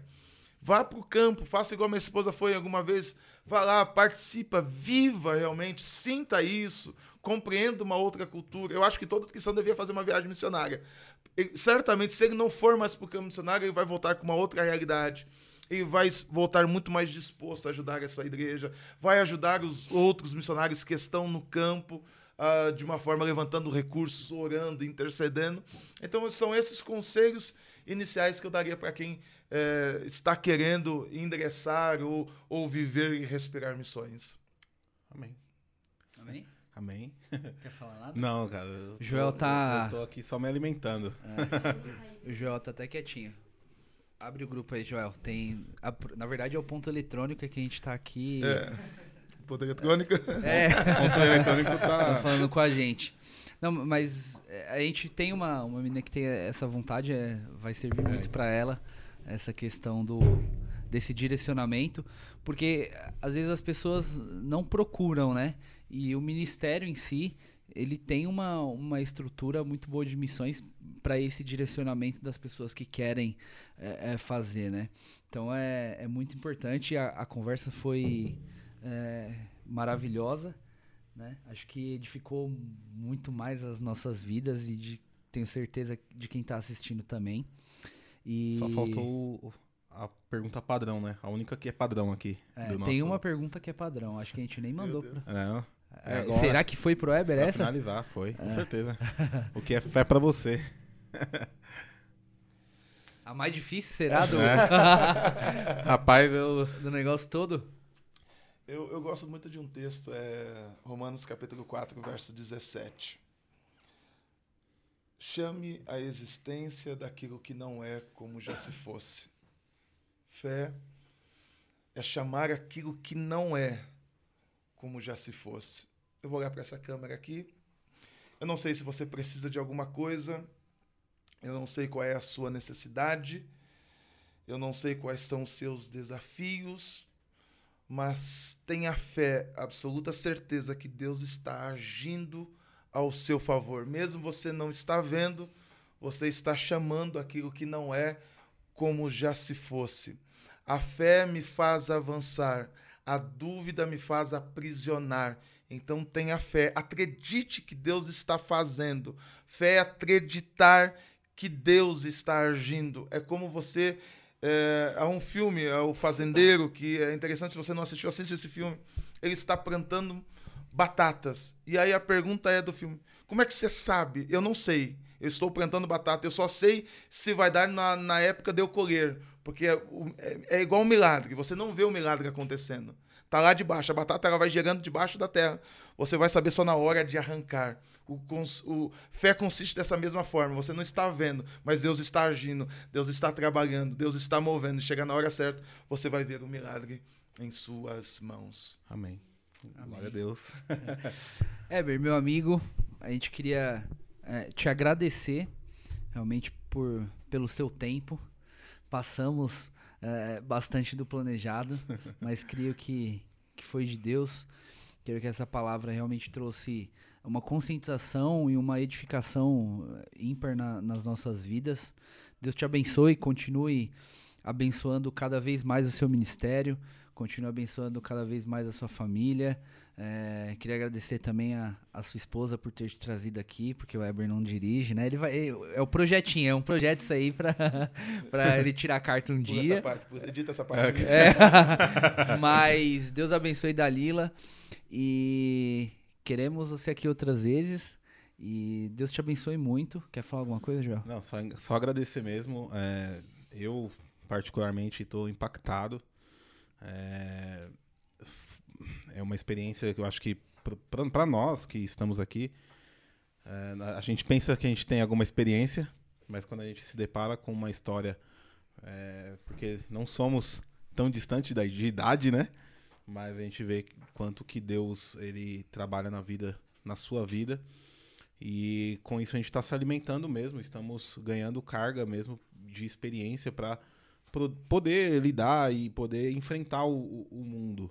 Nós só temos que te agradecer e que Deus continue te abençoando, a sua família, o seu ministério. E que em breve aí, quem, quem dera, a gente possa fazer a parte 3. É isso aí. Eber, dá pra. Você pode fazer uma oração pra gente finalizar? Amém. Oramos sim, queridos. Obrigado, William. Obrigado, Joel, aos bastidores. Sem vocês não aconteceria. Jamais. Carol, enfim. Até porque eu e ele aqui não sabe fazer nada. É. Por isso colocaram a gente aqui, viu, gente? Porque a gente não sabe fazer mais nada. Mais nada. Então, na época de estudar, da faculdade, a gente era o que apresentava o trabalho. É. Então. Nem isso, isso eu conseguia, às vezes. Era... É, então por isso que a gente tá aqui. Mas o realmente o Kerber falou a verdade. Se não fosse o pessoal aqui, a gente não conseguiria, não. É, que Deus abençoe vocês, que Deus possa alcançar muitos, muitas vidas através desse, desse projeto que vocês estão desenvolvendo. A minha gratidão. Estou sempre à disposição de vocês. É sempre Amém. um prazer poder estar aqui. E vamos, vamos orar. Amém. Pai querido, nós te louvamos, oh, queremos te agradecer por tua bondade, por tua misericórdia, Senhor. Nós abençoamos cada vida que será alcançada, Senhor, por essa programação que vidas sejam despertadas, tocadas, Senhor, não porque o pastor Eber falou, pelo Joel, porque o William disseram, mas porque a tua palavra é poderosa, que o Senhor possa alcançar, Senhor, vidas e que vidas sejam motivadas, despertadas, Senhor, em prol do teu reino, para anunciar a tua boa notícia, Senhor. Nós abençoamos cada vida, Senhor. Se dentro desse momento quem estiver ouvindo, assistindo, Senhor, esta programação que seja alcançada, curada, transformada, liberta, Senhor, restaurada pelo poder que há em Ti, que vidas sejam, que alcance salvação através dessa programação. Deus não é audiência, Senhor, mas se alguém for alcançado através dessa programação, Senhor, nós te glorificamos o teu nome, porque, Senhor, se uma vida é alcançada, Senhor, essa vida tem mais valor do que o mundo inteiro. Nossa gratidão continue conosco hoje sempre. Amém, amém e amém e amém. Amém. Pessoal, é, muito obrigado por assistir esse vídeo. Deus abençoe todos vocês. E mais uma vez eu peço, curta, compartilhe, comente é, e ative o sininho, porque a gente quer, é igual o Weber na oração disse, não é pela audiência, mas nós queremos é, que o máximo de pessoas sejam alcançadas. Romanos 11 diz que é tudo por ele, para ele e agora é toda dele. Então é isso que a gente quer. Deus abençoe e até o próximo episódio do nosso Faithcast. Valeu! Vamos.